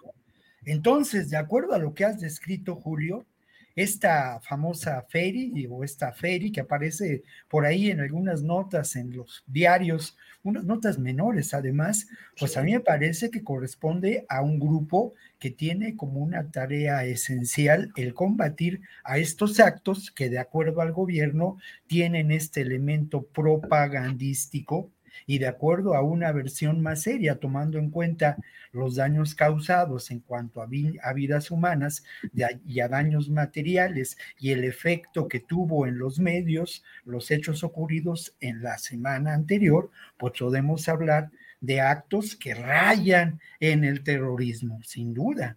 Esta famosa FERI o esta FERI es una unidad de la Guardia Nacional destinada a labores, pues que tienen como misión luchar contra la propaganda del enemigo, propaganda en acciones violentas. Yo solamente quisiera añadir al comentario anterior, ¿a quién beneficia esta realidad y esta propaganda o estos actos que de alguna manera rayan el terrorismo? Pues benefician sin duda a los sectores que buscan, y lo mencionaba yo la semana anterior, pues desestabilizar un proyecto de gobierno que afecta a sus intereses. No hay duda que las alianzas establecidas entre Genaro García Luna y el crimen organizado están ahí sobre la mesa. Son acusaciones concretas. Tampoco hay duda de que Genaro García Luna era un hombre clave de vinculación y de asociación a los sectores más duros de las agencias encargadas de la seguridad del narcotráfico en Estados Unidos. Entonces, todo esto, pues sin duda corresponde a una ah, curiosa coincidencia. Otro sector beneficiado de estos hechos, pues sin duda tiene que ver con el sector que está exigiendo se endurezcan las acciones del gobierno y se vaya adelante en una realidad que al final de cuentas representa en pesos y centavos un gran negocio para quienes son los grandes fabricantes de armas y de instrumentos de seguridad y de toda esta realidad eh, en la que mm, lamentablemente vivimos, en donde existe este elemento de seguridad. Y como ya lo señalaba Guadalupe, no hay que perder de vista que cuando se habla de control del territorio, se habla de control de los recursos naturales de ese territorio y que sin duda en la economía, de, para la economía de Estados Unidos en crisis desde hace décadas, es fundamental establecer esos controles territoriales, porque al final de cuentas son controles de recursos. Gracias, Víctor. Guadalupe Correa, tu opinión sobre esta creación de la nueva unidad de la Guardia Nacional denominada Fuerza Especial de Reacción e Intervención. ¿Será una respuesta militar a los hechos candentes de días pasados, Guadalupe? Pues absolutamente, o sea, cuando estás leyendo, ¿no? ¿Cuáles van a ser las nuevas funciones? Y hablamos, es bien interesante porque también, este, si recordamos lo que sucedió en Ciudad Juárez, ¿no? Este, no solamente estamos hablando de personas que están en la calle, que están libres, sino también personas, rescate de rehenes y personas en situación de riesgo o privadas de su libertad. Esta fuerza especial es una reacción a lo que sucede eh, es, una, es una respuesta a lo que sucedió las semanas pasadas, una respuesta tardía, pero una respuesta. Me llama mucho la atención porque em, yo recuerdo que cuando yo llegué al Valle del Río Grande, ya en el año 2010 llegaron a Brownsville algunos equipos de, Francia para eh, pues dar apoyo eh, al gobierno este, del estado de Texas. O realmente, realmente eh, sí había una operación más o menos coordinada con relación a las actividades terroristas, de, terroristas. Me llamó mucho la atención. Esta, esta idea, y la, y, la, y la comentamos la vez pasada, de terrorismo y de narcoterrorismo puede ser utilizada para una intervención en territorio mexicano por parte de Estados Unidos. Sin embargo, los hechos que hemos visto en el contexto mexicano, en el contexto del gobierno mexicano o del Estado mexicano, más bien el Estado mexicano, podrían estar relacionadas con un ataque directo, obviamente, a la población civil para darle un mensaje, para actuar en relación directa con el Estado, indirecta al Estado mexicano a través de la generación de terror eh, en, un área específica y el objetivo va a ser la sociedad civil. Podría muy bien ser el caso, cada vez es más claro, me da la impresión, pero eso no quiere decir que eso esté justificando todos los, los análisis, porque esta, esta, esta fuerza especial, pues también cabe en toda esta lógica, ¿no? ¿Cuándo formas una red de este tipo? Pues obviamente para contrarrestar actos de ya de alto impacto, incluyendo eh, actos terroristas. Guadalupe, si me permites una preguntita que me gustaría hacerte. ¿Crees desde el punto de vista de tu análisis que lo sucedido sí encaja más allá de lo que el propio gobierno federal dice que es propagandístico y demás, en la realidad de los hechos? ¿Sí fueron actos de terrorismo? A ver, ¿contra quién es el acto de terrorismo? Me encanta esta pregunta porque hay que matizar, porque aquí tenemos al señor Buscaglia y a una serie de personajes hablando de terrorismo y, a muchos académicos y políticos en Estados Unidos hablando de narcoterrorismo en sus términos y en los términos de los estadounidenses, porque hablamos de carteles de la droga. Si estamos hablando de grupos paramilitares que están generando terror, y el objetivo a través de la sociedad civil es el Estado mexicano, el terrorismo es contra el Estado mexicano, no contra Estados Unidos, que esto es muy importante y esto no se ha dicho, no lo han dicho nuestros, este, nuestros eh, maravillosos este, académicos de las escuelas de guerra en los Estados Unidos, que son los que mejor han escrito los, los, artículos de narcoterrorismo y los he revisado casi todos. Este, ellos hablan porque entienden por su tema de seguridad nacional y el tema de antinarcóticos que este, cuando hablas de un grupo terrorista, los estás afectando a ellos porque son carteles de la droga.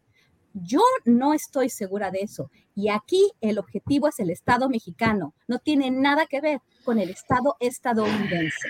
Y esto es muy importante porque en este sentido tenemos que definir todo esto de una forma mucho más, mucho más bien armada para no caer en este tipo de propagandas y en este tipo de utilización ya geopolítica de, de, este, de, de la violencia simultánea que aparentemente está perpetrada no por grupos que se dedican al narcotráfico, como yo te dije, no son narcotraficantes que, que, lo que les gustaría a ellos es vender su droga y mantenerse silenciosos, sino más bien llamar la atención de todo el mundo para que digan, aquí hay terrorismo. Y esto es muy importante precisar. Bien, gracias Guadalupe. Víctor Ronquillo, ¿qué opinas sobre este tema que está muy tocado ahorita en el chat de nuestro programa y muy tocado en toda la discusión y la polémica? ¿Terrorismo realmente o no? ¿Cuál sería la conceptualización de lo que ha sucedido? ¿Propaganda o terrorismo, Víctor?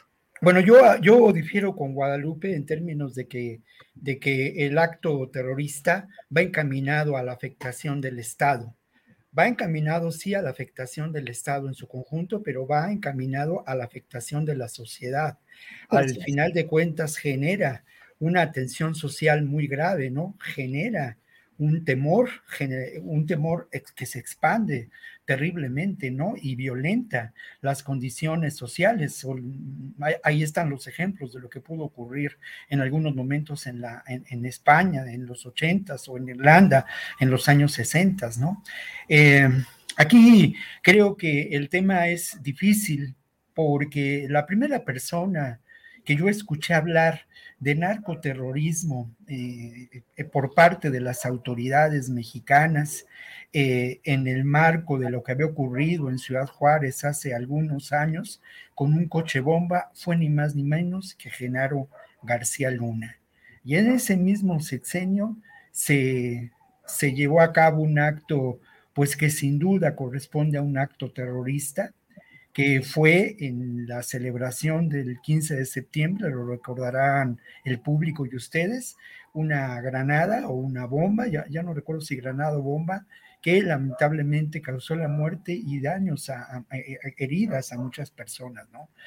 Por otro lado, habría que ver cómo fue manejada por parte de los medios esta propaganda o estos actos, ¿no? Y a qué sectores se atacó y en qué condiciones. El cómo fue manejada, pues en distintos momentos se habló de un país en llamas, distintos comentaristas así lo hicieron, mm, distintos eh, medios eh, cabecearon de este modo la información en distintas regiones del país, ¿no? Entonces creo que eh, la respuesta que encontramos por parte del Estado mexicano ante estos hechos, por un lado, es eh, en términos del discurso político, que tiene una, un elemento prioritario en el discurso y en el convencimiento del proyecto político de la 4T, pues fue eh, definir estos hechos, desenmascarar lo que había ocurrido, pero bajándolo a, un, actos de propaganda, ¿no? ¿Qué vivieron las personas que se encontraban en Juárez? Este compañero locutor que fue asesinado mientras transmitía en una plaza comercial, las personas que se encontraban en los Oxos, en Jalisco y Guanajuato, ¿no? ¿Qué vivieron? Pues vivieron el terror, no vivieron elementos de propaganda, ¿no? tampoco lo que, lo que pudimos ver, cómo se dimensionó, cómo se manejó eh, esto en los medios, tiene que ver, sí, con, una, con un acto que provoca terror, que provoca miedo. Esto, esto es importante, ¿no? Y algo que también es muy, muy importante señalar como elementos que conforman a los actos terroristas es a quién va dirigido el mensaje terrorista. ¿A quién va dirigido este mensaje terrorista? ¿Fue dirigido al Estado mexicano? Pues sí, sin duda, ¿no? Pero sin duda fue dirigido al conjunto de la sociedad para sembrar el miedo, para sembrar el terror, para mostrar una debilidad de ese Estado en estos sectores en donde el crimen organizado mantiene hegemonía geográfica en muchos espacios, ¿no? Sí. Por eso la, la respuesta me parece eh, necesaria, urgente, en términos del discurso político, en términos de la captura de algunos de los participantes que son integrantes, como lo hemos señalado, de grupos organizados, de grupos que operan ¿no? en estas zonas que podemos considerar paramilitares y o no, y por otra parte, la respuesta también de la construcción de este sector de la Guardia Nacional, que sí me atrevo yo a considerar, pues está abocado a acciones antiterroristas, sobre todo, ¿eh?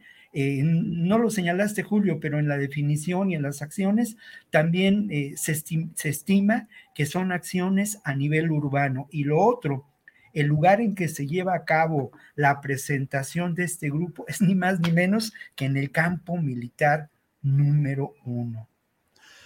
Pues sí, Víctor, así están las cosas. Guadalupe, me queda esa, esa pregunta de decirte, eh, terrorismo real, propaganda, lo que sea. Ha habido afectación de población civil, ha habido escenas, videos, fotografías de escándalo.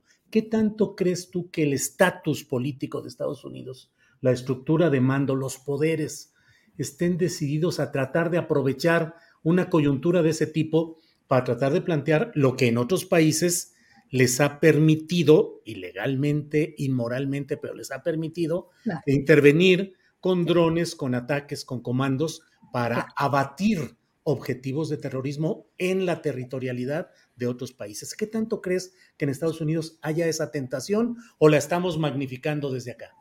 Yo no creo que la estemos magnificando porque se va construyendo esta narrativa eh, a través de los discursos de políticos, de los comentócratas, de los académicos y principalmente los académicos de las escuelas de guerra.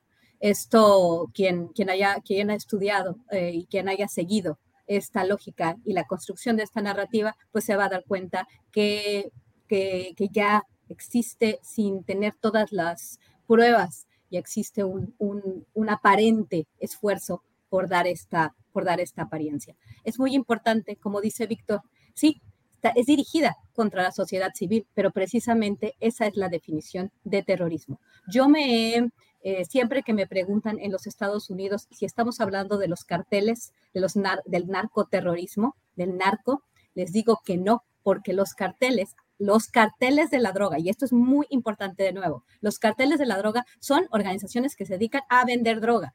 Y estas organizaciones son sus, motivos son económicos. Por terrorismo, de acuerdo a las Naciones Unidas, se entiende actos de violencia dirigidos contra los civiles procurando objetivos políticos o ideológicos. Aparentemente los carteles, lo que ellos le llaman carteles, que está vinculado a sus a sus objetivos, porque esto es muy importante. Ellos hablan de carteles porque es su guerra contra las drogas, su, estrategia antinarcóticos, que están matando a su gente y eso justifica su guerra supuestamente este, declarada desde el, desde el siglo pasado. Pero aquí estamos hablando de otro tipo de actores y otro tipo de objetivos. O sea, el objetivo es el Estado mexicano, no las drogas, no Estados Unidos, como dije anteriormente. Sí, totalmente ahora que vamos analizando poco mejor eh, la, este, la, el comportamiento de estos grupos, pareciera ser que estamos hablando de terrorismo. El, en, en, la definición va dirigida contra civiles, pero los objetivos son políticos o ideológicos, y por eso el, 11 de septiembre. No hay que olvidar que todas estas eh, operaciones de falsa bandera o aparentes, eh, también se ha argumentado algunos de ellos lo denominan, sin entenderlo bien, lo que es una teoría de conspiración, lo denominan este, ellos, las, los que los denominan teóricos de conspiración, cuando se refieren a un análisis alternativo de eventos como el 11 de septiembre, los atentados terroristas que finalmente justificaron la entrada a ciertos países. Y finalmente tenemos lo mismo, ¿no? Que Afgan, Afganistán, Irak, esa región, al, al final todo eso benefició al complejo militar industrial vinculado a empresarios que también a veces tienen sus, sus, mismos em, recursos en fondos de inversión, pero estamos, estábamos pensando, por ejemplo, en cuánto ganaron la guerra sucediendo y Chevron, Exxon y muchas empresas, gran, más bien, las más grandes empresas de energía estaban ahí. En, otros, en otras condiciones se alega que la creación de, de ISIS, del Estado Islámico, o la creación de otros grupos ha sido, y esto, y esto finalmente son teorías, ¿no? Teorías que algunos consideran de conspiración, pero que finalmente tienen un resultado, y el resultado es continuar la militarización, eh, luchar una guerra que nunca puede ser ganada, exactamente como, como sucedió en el Medio Oriente. Hoy por hoy, Irak y Afganistán, esas zonas en las que tuvieron presencia las fuerzas militares estadounidenses, con, al, al principio con Blackwater, con todos sus contratistas que siguen operando en muchas partes del mundo, ¿Qué pasa con estas regiones? Nunca se pacificaron y se libró una guerra que nunca podía ser ganada con la idea del terrorismo. Entonces, no me parece ilógico plantear como hipótesis que el objetivo sea el control de los recursos geoestratégicos de México eh, y esta militarización que nunca va a poder ser parada en una guerra que nunca puede ser ganada. Gracias, Guadalupe Correa Cabrera. Víctor, a reserva de lo que desees agregar sobre este tema, o vamos pasando a otro que también tenemos, que es el relacionado con eh, Tamaulipas y lo que ha mm. decidido la Suprema Corte respecto al gobernador García Cabeza de Vaca. Lo que quieras abordar, si pasamos ya al tema Tamaulipas o quieres agregar algo sobre... yo solamente agregaría este término, este elemento central, ¿no? En términos de lo que ha puesto sobre la mesa mm, Lupita Correa en relación a la definición de la UNO. Claro, la afectación política es evidente, ¿no? Y por otra parte, sin duda la acción fue en contra de civiles. Obviamente, esto nos da pues enmarca, ¿no? Eh, si, hablamos de propaganda o hablamos de terrorismo, al final de cuentas, el terrorismo esencialmente es un acto de propaganda atroz, pero un acto de propaganda, ¿no? Eh, lo otro, a mí me parece, y aquí es también un elemento muy importante por definir, a mí me parece que las acciones eh, que vimos el fin de semana pasado fueron concertadas, planeadas y armadas a nivel doméstico. Esto hace una enorme diferencia con la posible acción, infiltración, operación de agencias que eh, de este sector oscuro, de los sótanos del Pentágono vinculados a este complejo militar industrial que podrían estar operando. Por eso, desde mi punto de vista, en estos momentos, yo descarto la posibilidad de que estos actos estén vinculados a estos grupos, ¿no? Creo que más bien están vinculados a sectores lamentablemente del conservadurismo extremo en nuestro país, sectores en los que sí hablamos de una vinculación entre el poder eh, político y el poder, el poder criminal. Por otra parte, yo sí quiero precisar, hablamos de empresas criminales y hablamos de empresas criminales, Guadalupe Correa es una pionera en estas definiciones. Eh, hablamos de empresas criminales que trabajan en diferentes rubros de la economía del delito hoy en día, ¿no? No solamente en el ámbito del narcotráfico, sino en diferentes, eh, y que tienen como un elemento central eso, el control territorial. En fin, en cuanto al asunto de Tamaulipas, pues yo, yo quizá resulto ingenuo, ¿no? A veces, y, lo confieso, pero a mí me parece que, pues voy a comenzar poniendo sobre la mesa y, pidiéndole al público que mire el discurso de eh, Francisco García Cabeza de Vaca en YouTube por ahí, y que mire el otro discurso de Alito también en YouTube y que entonces encuentre las similitudes entre estos personajes que pertenecen al PRI y al PAN y que pertenecen al sistema político mexicano y que pertenecen a estos sectores oscuros del conservadurismo mexicano, de esta derecha, por, por encontrar una definición y que eh, hablan de persecución política, ¿no? En ambos casos y que se sienten agredidos. García Cabeza de Vaca celebra esta invalidación de, la, Suprema Corte de Justicia de la Nación como si hubiera resultado exonerado de los delitos por los que hasta donde yo entiendo, y de ahí mi ingenuidad, será, será acusado ya no para buscar su desafuero, sino para buscar su, uh, pues, su rendición de cuentas ante la justicia. Delitos como lavado de dinero, como acción delictuosa y como evasión de impuestos.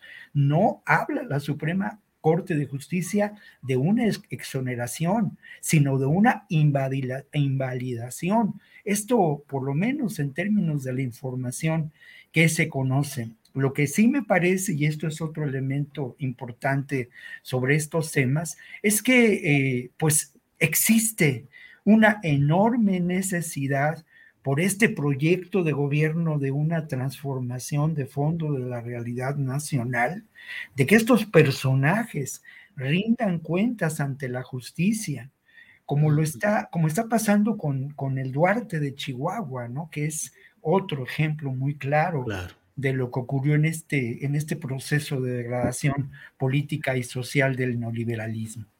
Gracias, Víctor. Guadalupe Correa, tu opinión sobre lo que ha sucedido. La Suprema Corte de Justicia de la Nación emite una resolución que García Cabeza de Vaca celebra como si fuera ya su inocencia con un video que ya pusimos aquí, impactante por la teatralización de García Cabeza de Vaca, así el héroe después de cruzar todo el campo de batalla que dice soy inocente y demás cosas. Y va a demandar, además, va a demandar. Ah, va a demandar el señor. opinión, por favor, Guadalupe. Ajá. Mira, Este, quisiera nada más hacer una pequeña precisión con relación a lo que dijo Víctor, que es muy, muy apropiado para empezar con este tema de García Cabeza de Vaca, este conservadurismo, ¿no? García Cabeza de Vaca es una herencia del calderonismo, adopta personajes calderonistas, incluyendo al fiscal general del estado de Tamaulipas, Barrios Mujica, que bueno, hace, ha, resultado ser una, toda una fichita, pero es bien interesante lo que dice Víctor. Víctor, uh, Víctor más bien relaciona, no, no, no lo dijo directamente, pero relaciona en, en una parte importante al conservadurismo, como él lo llama, mexicano, este, vinculado con todos estos grupos, ¿no? Yo diría más bien reaccionarios, porque quisieran volver al pasado y quisieran conservar esos privilegios. Yo más bien que más, más que conservadores llamaría reaccionarios. Y bueno, ellos tuvieron todo, todo el control, ¿no? Del aparato de seguridad social y político y económico, económico del país. Eh, yo la verdad viendo cómo funciona ahorita eh, la, coalición va por México, el ataque y, las, las, formas ¿no? de este grupo que, Víctor le llama de conservadores y yo le llamo de reaccionarios, pues me parece difícil eh, relacionar la violencia con estos actos, porque me parecen bastante, ¿cómo diría yo? Bastante mediocres, bastante pues eh, lentos de pensar, no me parecen muy, muy inteligentes y esta estrategia requiere de muchos recursos, requiere de tácticas que no creo que esta gente pues muy menor tenga la capacidad de, de armar.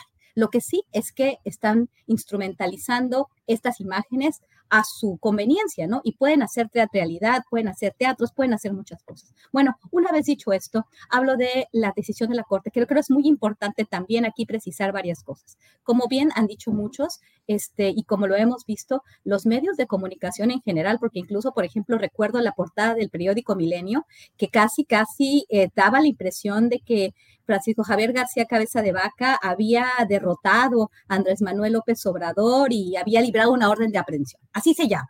Libró una orden de aprehensión, dando como la imagen, porque son muy, eh, utilizan palabras que son precisas, pero no, pero ideas este, manipuladas, ¿no? Efectivamente, esta teatralidad ya gané ya voy a demandar porque ya soy culpable. No, no, no, no, no. Aquí lo que sucedió, como también muchos lo han reconocido, que la decisión tiene que ver con el desafuero. ¿Por qué? Porque la reglamentación jurídica actual eh, requiere que los congresos locales avalen la propuesta de desafuero por parte del Congreso Federal. Y en este caso no sucedió. Por eso se manda a la Corte Suprema, a la Suprema Corte de Justicia, que realizó y tuvo la peor, eh, la peor actuación de hace muchísimo tiempo. Creo que es uno de los precedentes más nefastos que se han sentado por parte de la Suprema Corte de Justicia de la Nación en los últimos años. ¿Qué significa esto? Que avalan este procedimiento, es decir, el fuero de gobernadores que, como ya hemos visto a lo largo de los años, particularmente en los últimos años después de la desintegración del PRI, bueno, estos grupos este, estos, em, estos, gobernadores, señores feudales, han estado este, apoyando directamente al crimen organizado, han este, sido los más corruptos, tráfico de influencias, crímenes de altísimo nivel, como los crímenes de los que se acusa a Francisco Javier García Cabeza de Vaca. ¿Qué significa esto? Que un gobernador como Francisco Javier García Cabeza de Vaca, que tenga la pericia o la astucia política, él sí, fíjate que sí es astuto, no como muchos otros, pero es demasiado astuto y demasiado tramposo, me puedo imaginar por todas estas cosas que se han eh, presentado en, las investigaciones. Pero bueno, eh, una persona que tenga el control de su Congreso local y en un ambiente de polarización como esta, cualquiera, de cualquier partido político, estoy pensando en Morena, porque también hay, hay, alegatos con relación a la vinculación de algunos actuales gobernadores, pienso por ejemplo en el de San Luis Potosí, tendría que haber más investigación al respecto porque no, no alego nada sin, sin pruebas, pero que una persona que, ya tenga fama, que cometa actos delictivos, que entre en, en, cuestiones de corrupción masiva y que se vincule a la delincuencia organizada, por seis meses teniendo el control de su Congreso local, va a poder seguir delinquiendo. Esto que acaban de hacer siente el presidente más nefasto en, en, la historia reciente de la Suprema Corte de Justicia. Gracias, Guadalupe. Gracias por tu opinión. Eh, Víctor Ronquillo, otro tema eh, que está por ahí pendiente es el, estas versiones que se han dado del desistimiento de quien fue consejero jurídico de la presidencia, Julio Scherer, en su demanda contra Gertz Manero. Aparentemente ya no tiene interés en continuar con esta demanda lo cual sugiere muchas cosas, desde una negociación, desde una especie de calmados todos, cada quien a su esquina y que no haya más problema. ¿Qué te sugiere o qué eh, nos comenta sobre este punto, Víctor Ronquillo? Tu micrófono, Víctor. No, mira, yo, ahí, eh, yo lo tenía. No. Bueno, lo primero que habría que señalar es que en estos arreglos en las instancias del poder, lamentablemente queda excluida dos eh, elementos fundamentales, ¿no? Queda excluido eh, la información a la que tenemos derecho nosotros como ciudadanos, ¿no? Entonces queda excluida esta ciudadanía ante estos hechos. Y por otro lado, pues queda excluido el derecho, ¿no? Porque al final de cuentas, las acusaciones contra Gers Manero pues eran determinantes, eran de haber operado con un grupo de abogados para extorsionar a Juan Collado, así de sencillo y así de simple. Bueno, esto puede, de esto se puede desistir. Es decir, estos hechos terminan por agotarse cuando eh, Scherer dice, yo ya no considero que fui eh, víctima de una fabricación o una tentativa de fabricación de culpabilidades. Hay un arreglo político, basta para no proseguir con lo que podía considerarse la investigación que estaba llevando a cabo la Fiscalía General de la República en contra de, paradójicamente, de Scherer, pero Scherer nunca fue llamado a declarar fueron llamados a declarar algunos abogados, algunos de ellos, de verdad, ¿eh? yo, yo me quedé sorprendido por, por la lucidez de su discurso, por su, por su puntual, eh, eh, digamos, definición de ciertos elementos, ¿no? Pero en el fondo de todo, dice uno, caray, este uso político de la justicia, este arreglo en las cúpulas del poder, nos hace ver que lamentablemente el sistema político mexicano no ha transitado a las auténticas posibilidades de la democracia, del vivir en un estado de derecho, ¿no?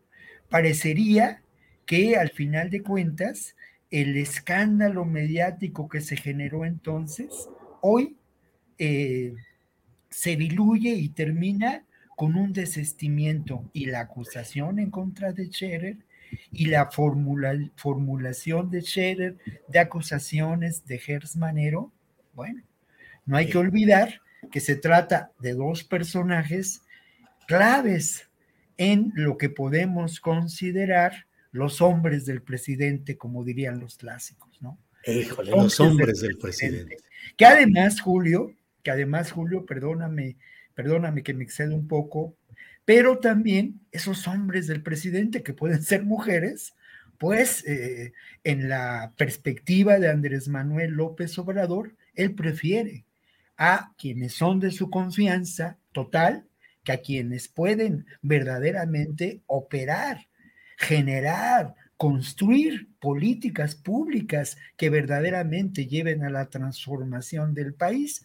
Y con ello, pues yo aprecio a Leti Ramírez y el trabajo que ha hecho, pero yo me pregunto si Leti Ramírez es la, capaz de construir y de llevar a cabo un proyecto de transformación urgente, necesario en el ámbito de la educación en este país, ¿no? Esos hombres del presidente, Julio. Gracias, Víctor. Guadalupe Correa, pues ya nos dio tema eh, cinematográfico, literario y especulativo. Víctor Ronquillo, Guadalupe, los hombres y las mujeres del presidente. Creo que resulta muy impactante el ver que dos personajes de ese nivel, un influyente consejero jurídico de la presidencia de la República, es decir, el hombre que preparaba los documentos para que en la confianza el presidente de la República firmara resoluciones, eh, decisiones trascendentes. Y por otro lado, el fiscal general de la República, cuya importancia de esa oficina sería ocioso eh, remarcarla, esos hombres metidos en un duelo de acusaciones terribles que deberían de ser suficientes para descalificarlos a ambos y ahora pareciera que se desiste la demanda, que no hay ningún problema, cada quien como en los choques, cada quien su golpe a un lado y se acabó. Eso sería impunidad, corrupción y aceptar cada cual que las acusaciones en su contra eran verdaderas, que el deshonor que le arrojó uno al otro, pues lo está aceptando al desistirse, y el otro, al también ya no avanzar, pues acepta las mismas cosas. Guadalupe, tu opinión, por favor.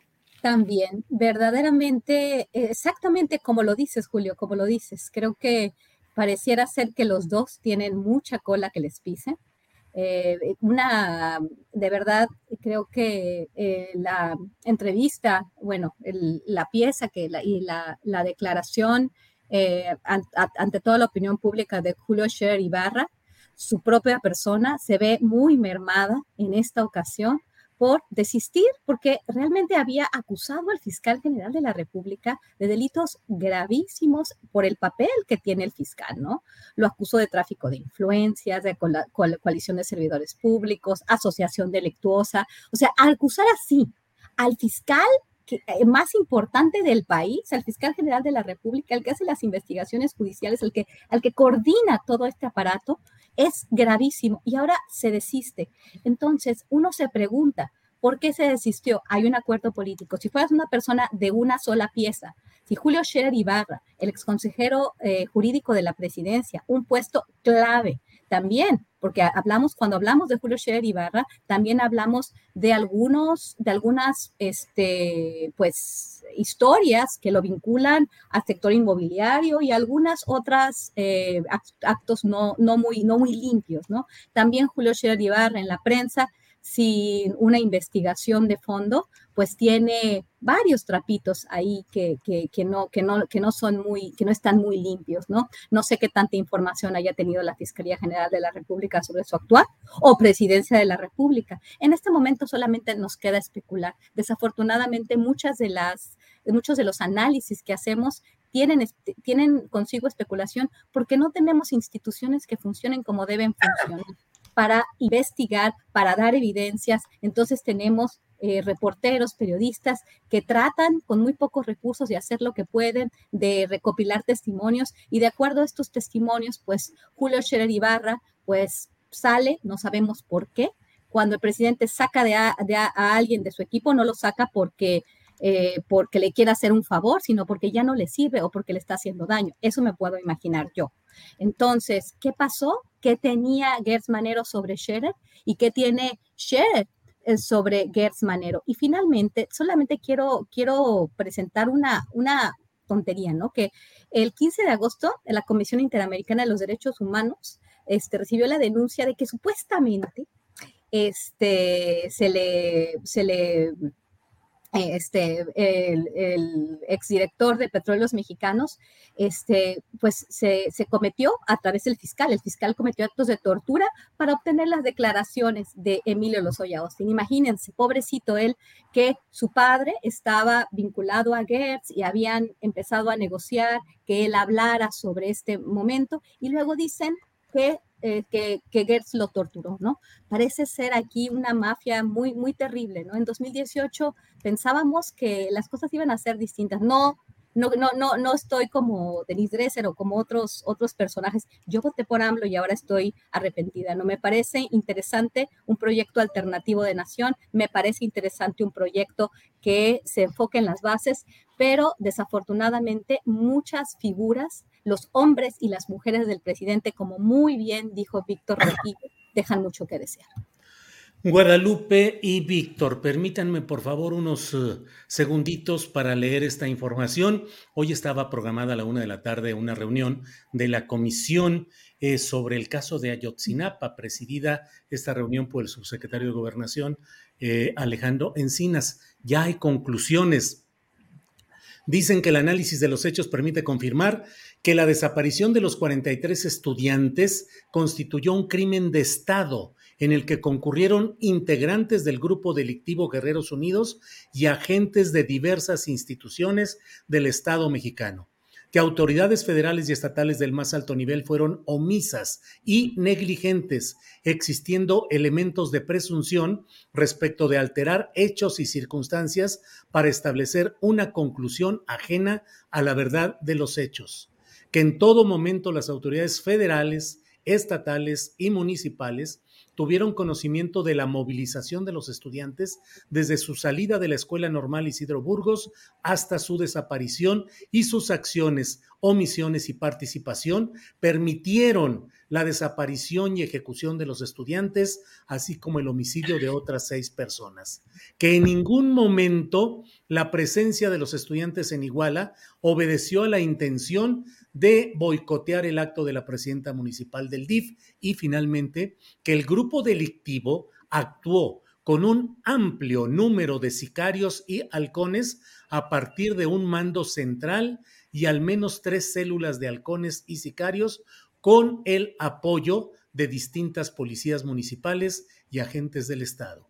Tu comentario, tu opinión, Víctor, sobre lo que se acaba de informar. Bueno, pues me parece muy importante ese, digamos, ese, la información como tal es algo que habíamos manejado desde hace ya muchos años, ¿no? Un crimen de Estado. No hay la menor duda al respecto. No hay la menor duda también acerca de la falsedad de la llamada verdad histórica. Lo que me parece muy importante y es muy destacable es que al final de cuenta se presenta como conclusiones por parte del propio Estado mexicano. Esto creo que es de enorme relevancia.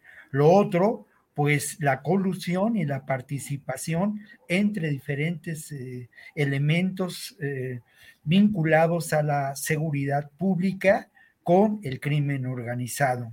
Me deja que pensar dos elementos que están ahí en la redacción y que duele mucho uno de ellos, ¿no? Se habla ya claramente de la ejecución de los estudiantes, ¿no? Esto, ahí está en las conclusiones y esto, bueno, pues es, es triste, es lamentable porque en, en un parrafito, pues eh, se reconoce la pérdida de estos 43 que nos faltan.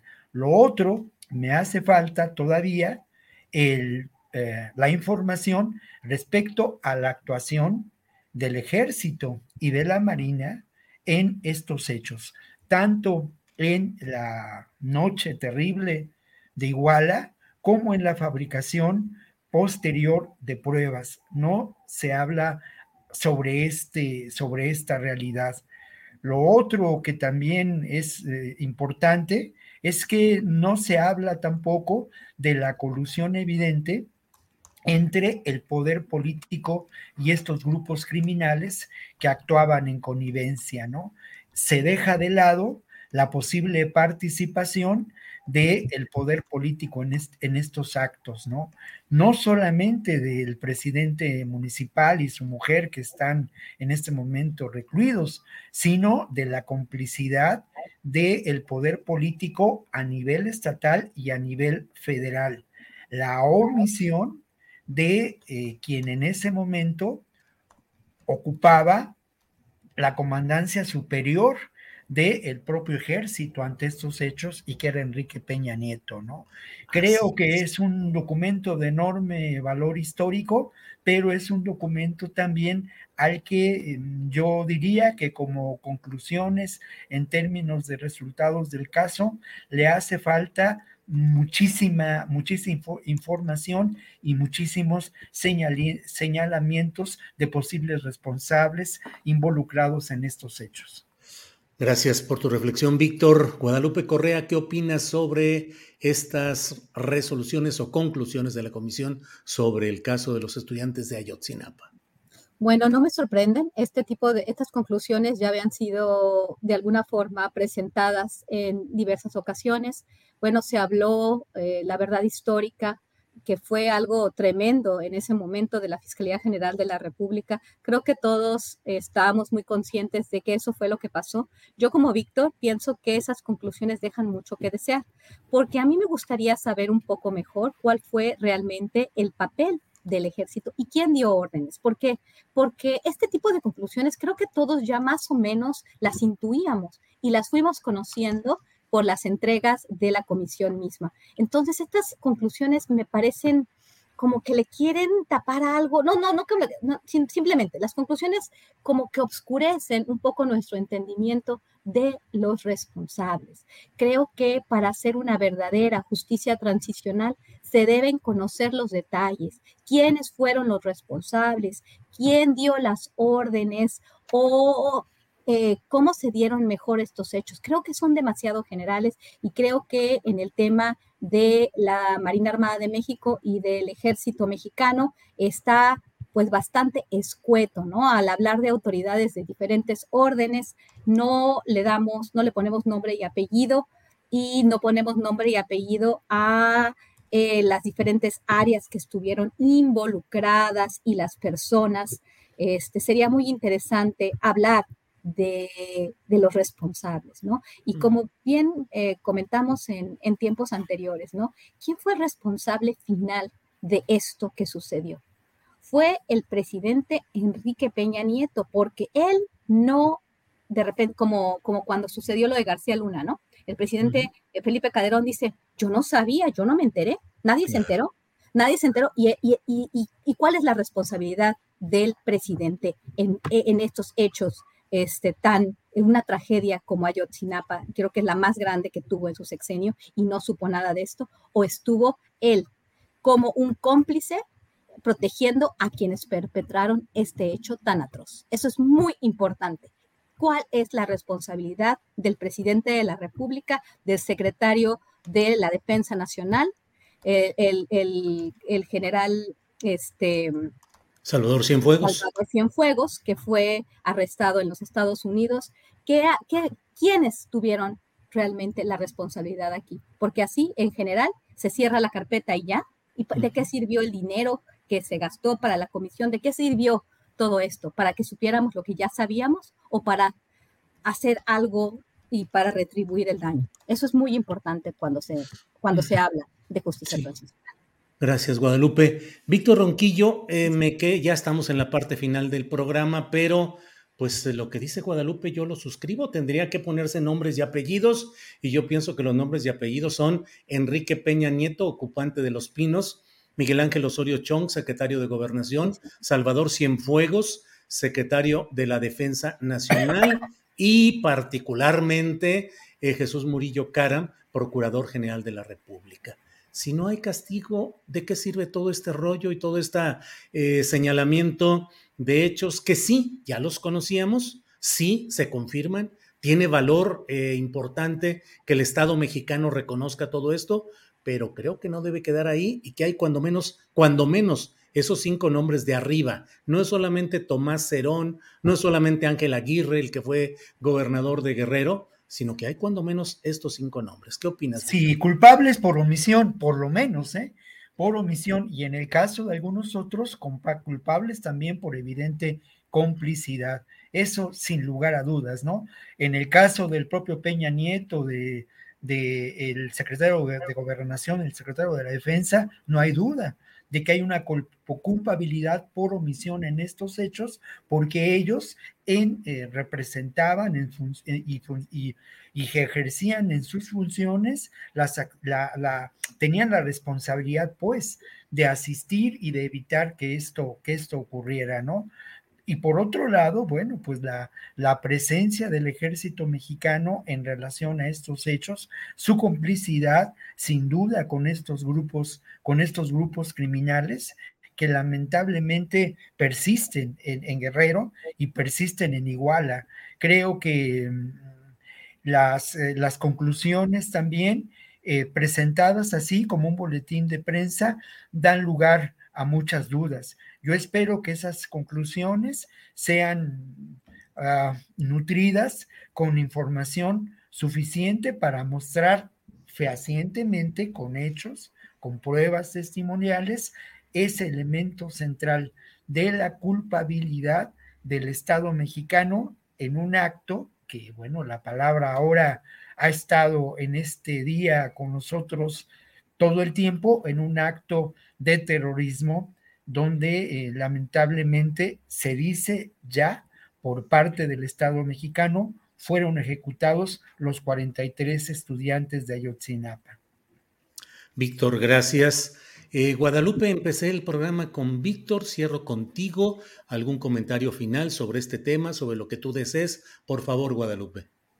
Pues este, simplemente, pues también porque ya, ya se acaba el tiempo, pues suscribo lo que, lo que han dicho ustedes dos. Y bueno, tenemos un, tenemos un, eh, un ambiente enrarecido en el país. Eh, creo que no es lo que sucedió la semana pasada, no, no va a ser aislado, va a continuar desafortunadamente. Y bueno, el, estado de Sonora, como, como te comenté ese día, va a ser un frente también que, que, tiene muchos recursos y que, y que vamos a esperar más violencia, ¿no? Y bueno, eh, el tema de Ayotzinapa, de esta comisión de la verdad para, para hacer justicia transicional, pues si así se queda, dejará mucho que desear.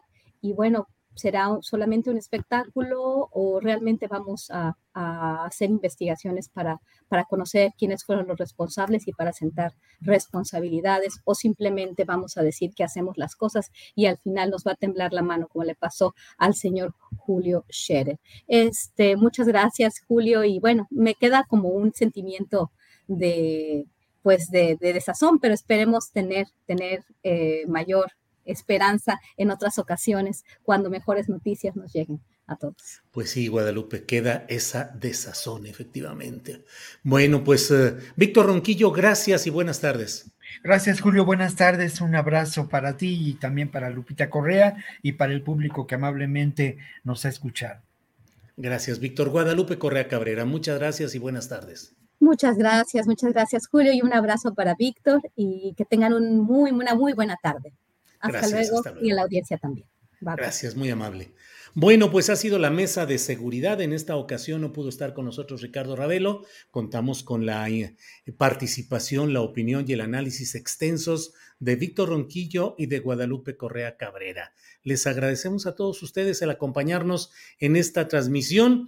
Eh, Alejandro Encinas hoy durante esta conferencia de prensa para la presentación de estas conclusiones sobre el caso Ayotzinapa, dijo que tuvieron una reunión con Tomás Cerón de Lucio, a quien yo siempre llamé Tomás Sembrón, porque él fue el responsable de sembrar eh, los restos óseos sobre los cuales se fincó la gran mentira llamada verdad histórica, luego proclamada por Murillo Karam y por Peña Nieto. Bueno, pues Tomás Cerón eh, dice Encinas que se reunió con él en Tel Aviv, que se le ofreció el criterio de oportunidad, que no lo aceptó, pero que se mantiene comunicación con los abogados del propio Tomás Cerón.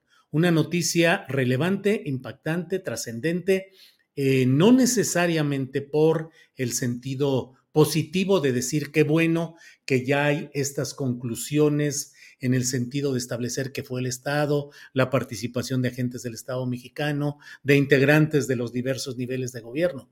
Eso es importante, tiene una importancia y una trascendencia, pero lo realmente importante es que haya castigo para quienes propiciaron esta enorme tragedia. De eso hablaré un poco más adelante en la videocharla nocturna o antes incluso puede ser que haga algún segmento especial con mi análisis y opiniones sobre este tema. Por hoy, que es eh, jueves 18 de agosto, muchas gracias a ustedes por la oportunidad de contar con su presencia en esta emisión. Gracias a Tripulación Astillero, gracias a Adriana Buentello, que hoy estuvo batiéndose duro en la producción. No, eh, eh, hubo muchas cosas que hubo que acomodar y que eh, sacar adelante, gracias a la productora y coconductora de este programa, Adriana Buentello. Gracias a ustedes y como ella dice, ya huele a sopita, así es que nos vemos, terminamos esta emisión y nos vemos pronto. Gracias.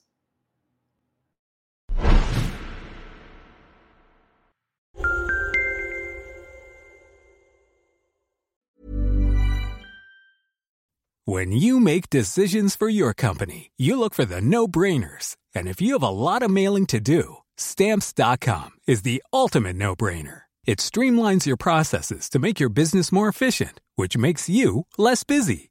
Mail checks, invoices, legal documents, and everything you need to keep your business running with stamps.com.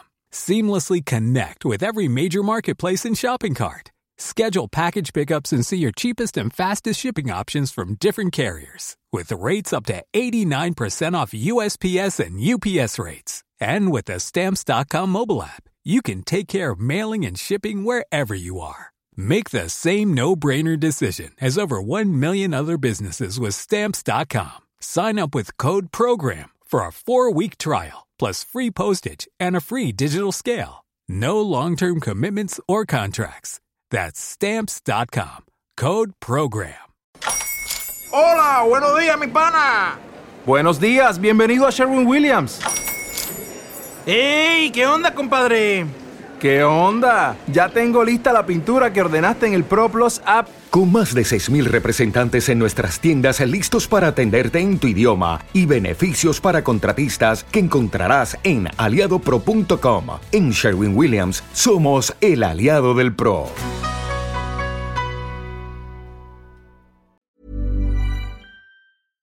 Para que te enteres del próximo noticiero, suscríbete y dale follow en Apple, Spotify, Amazon Music, Google o donde sea que escuches podcast. Te invitamos a visitar nuestra página julioastillero.com.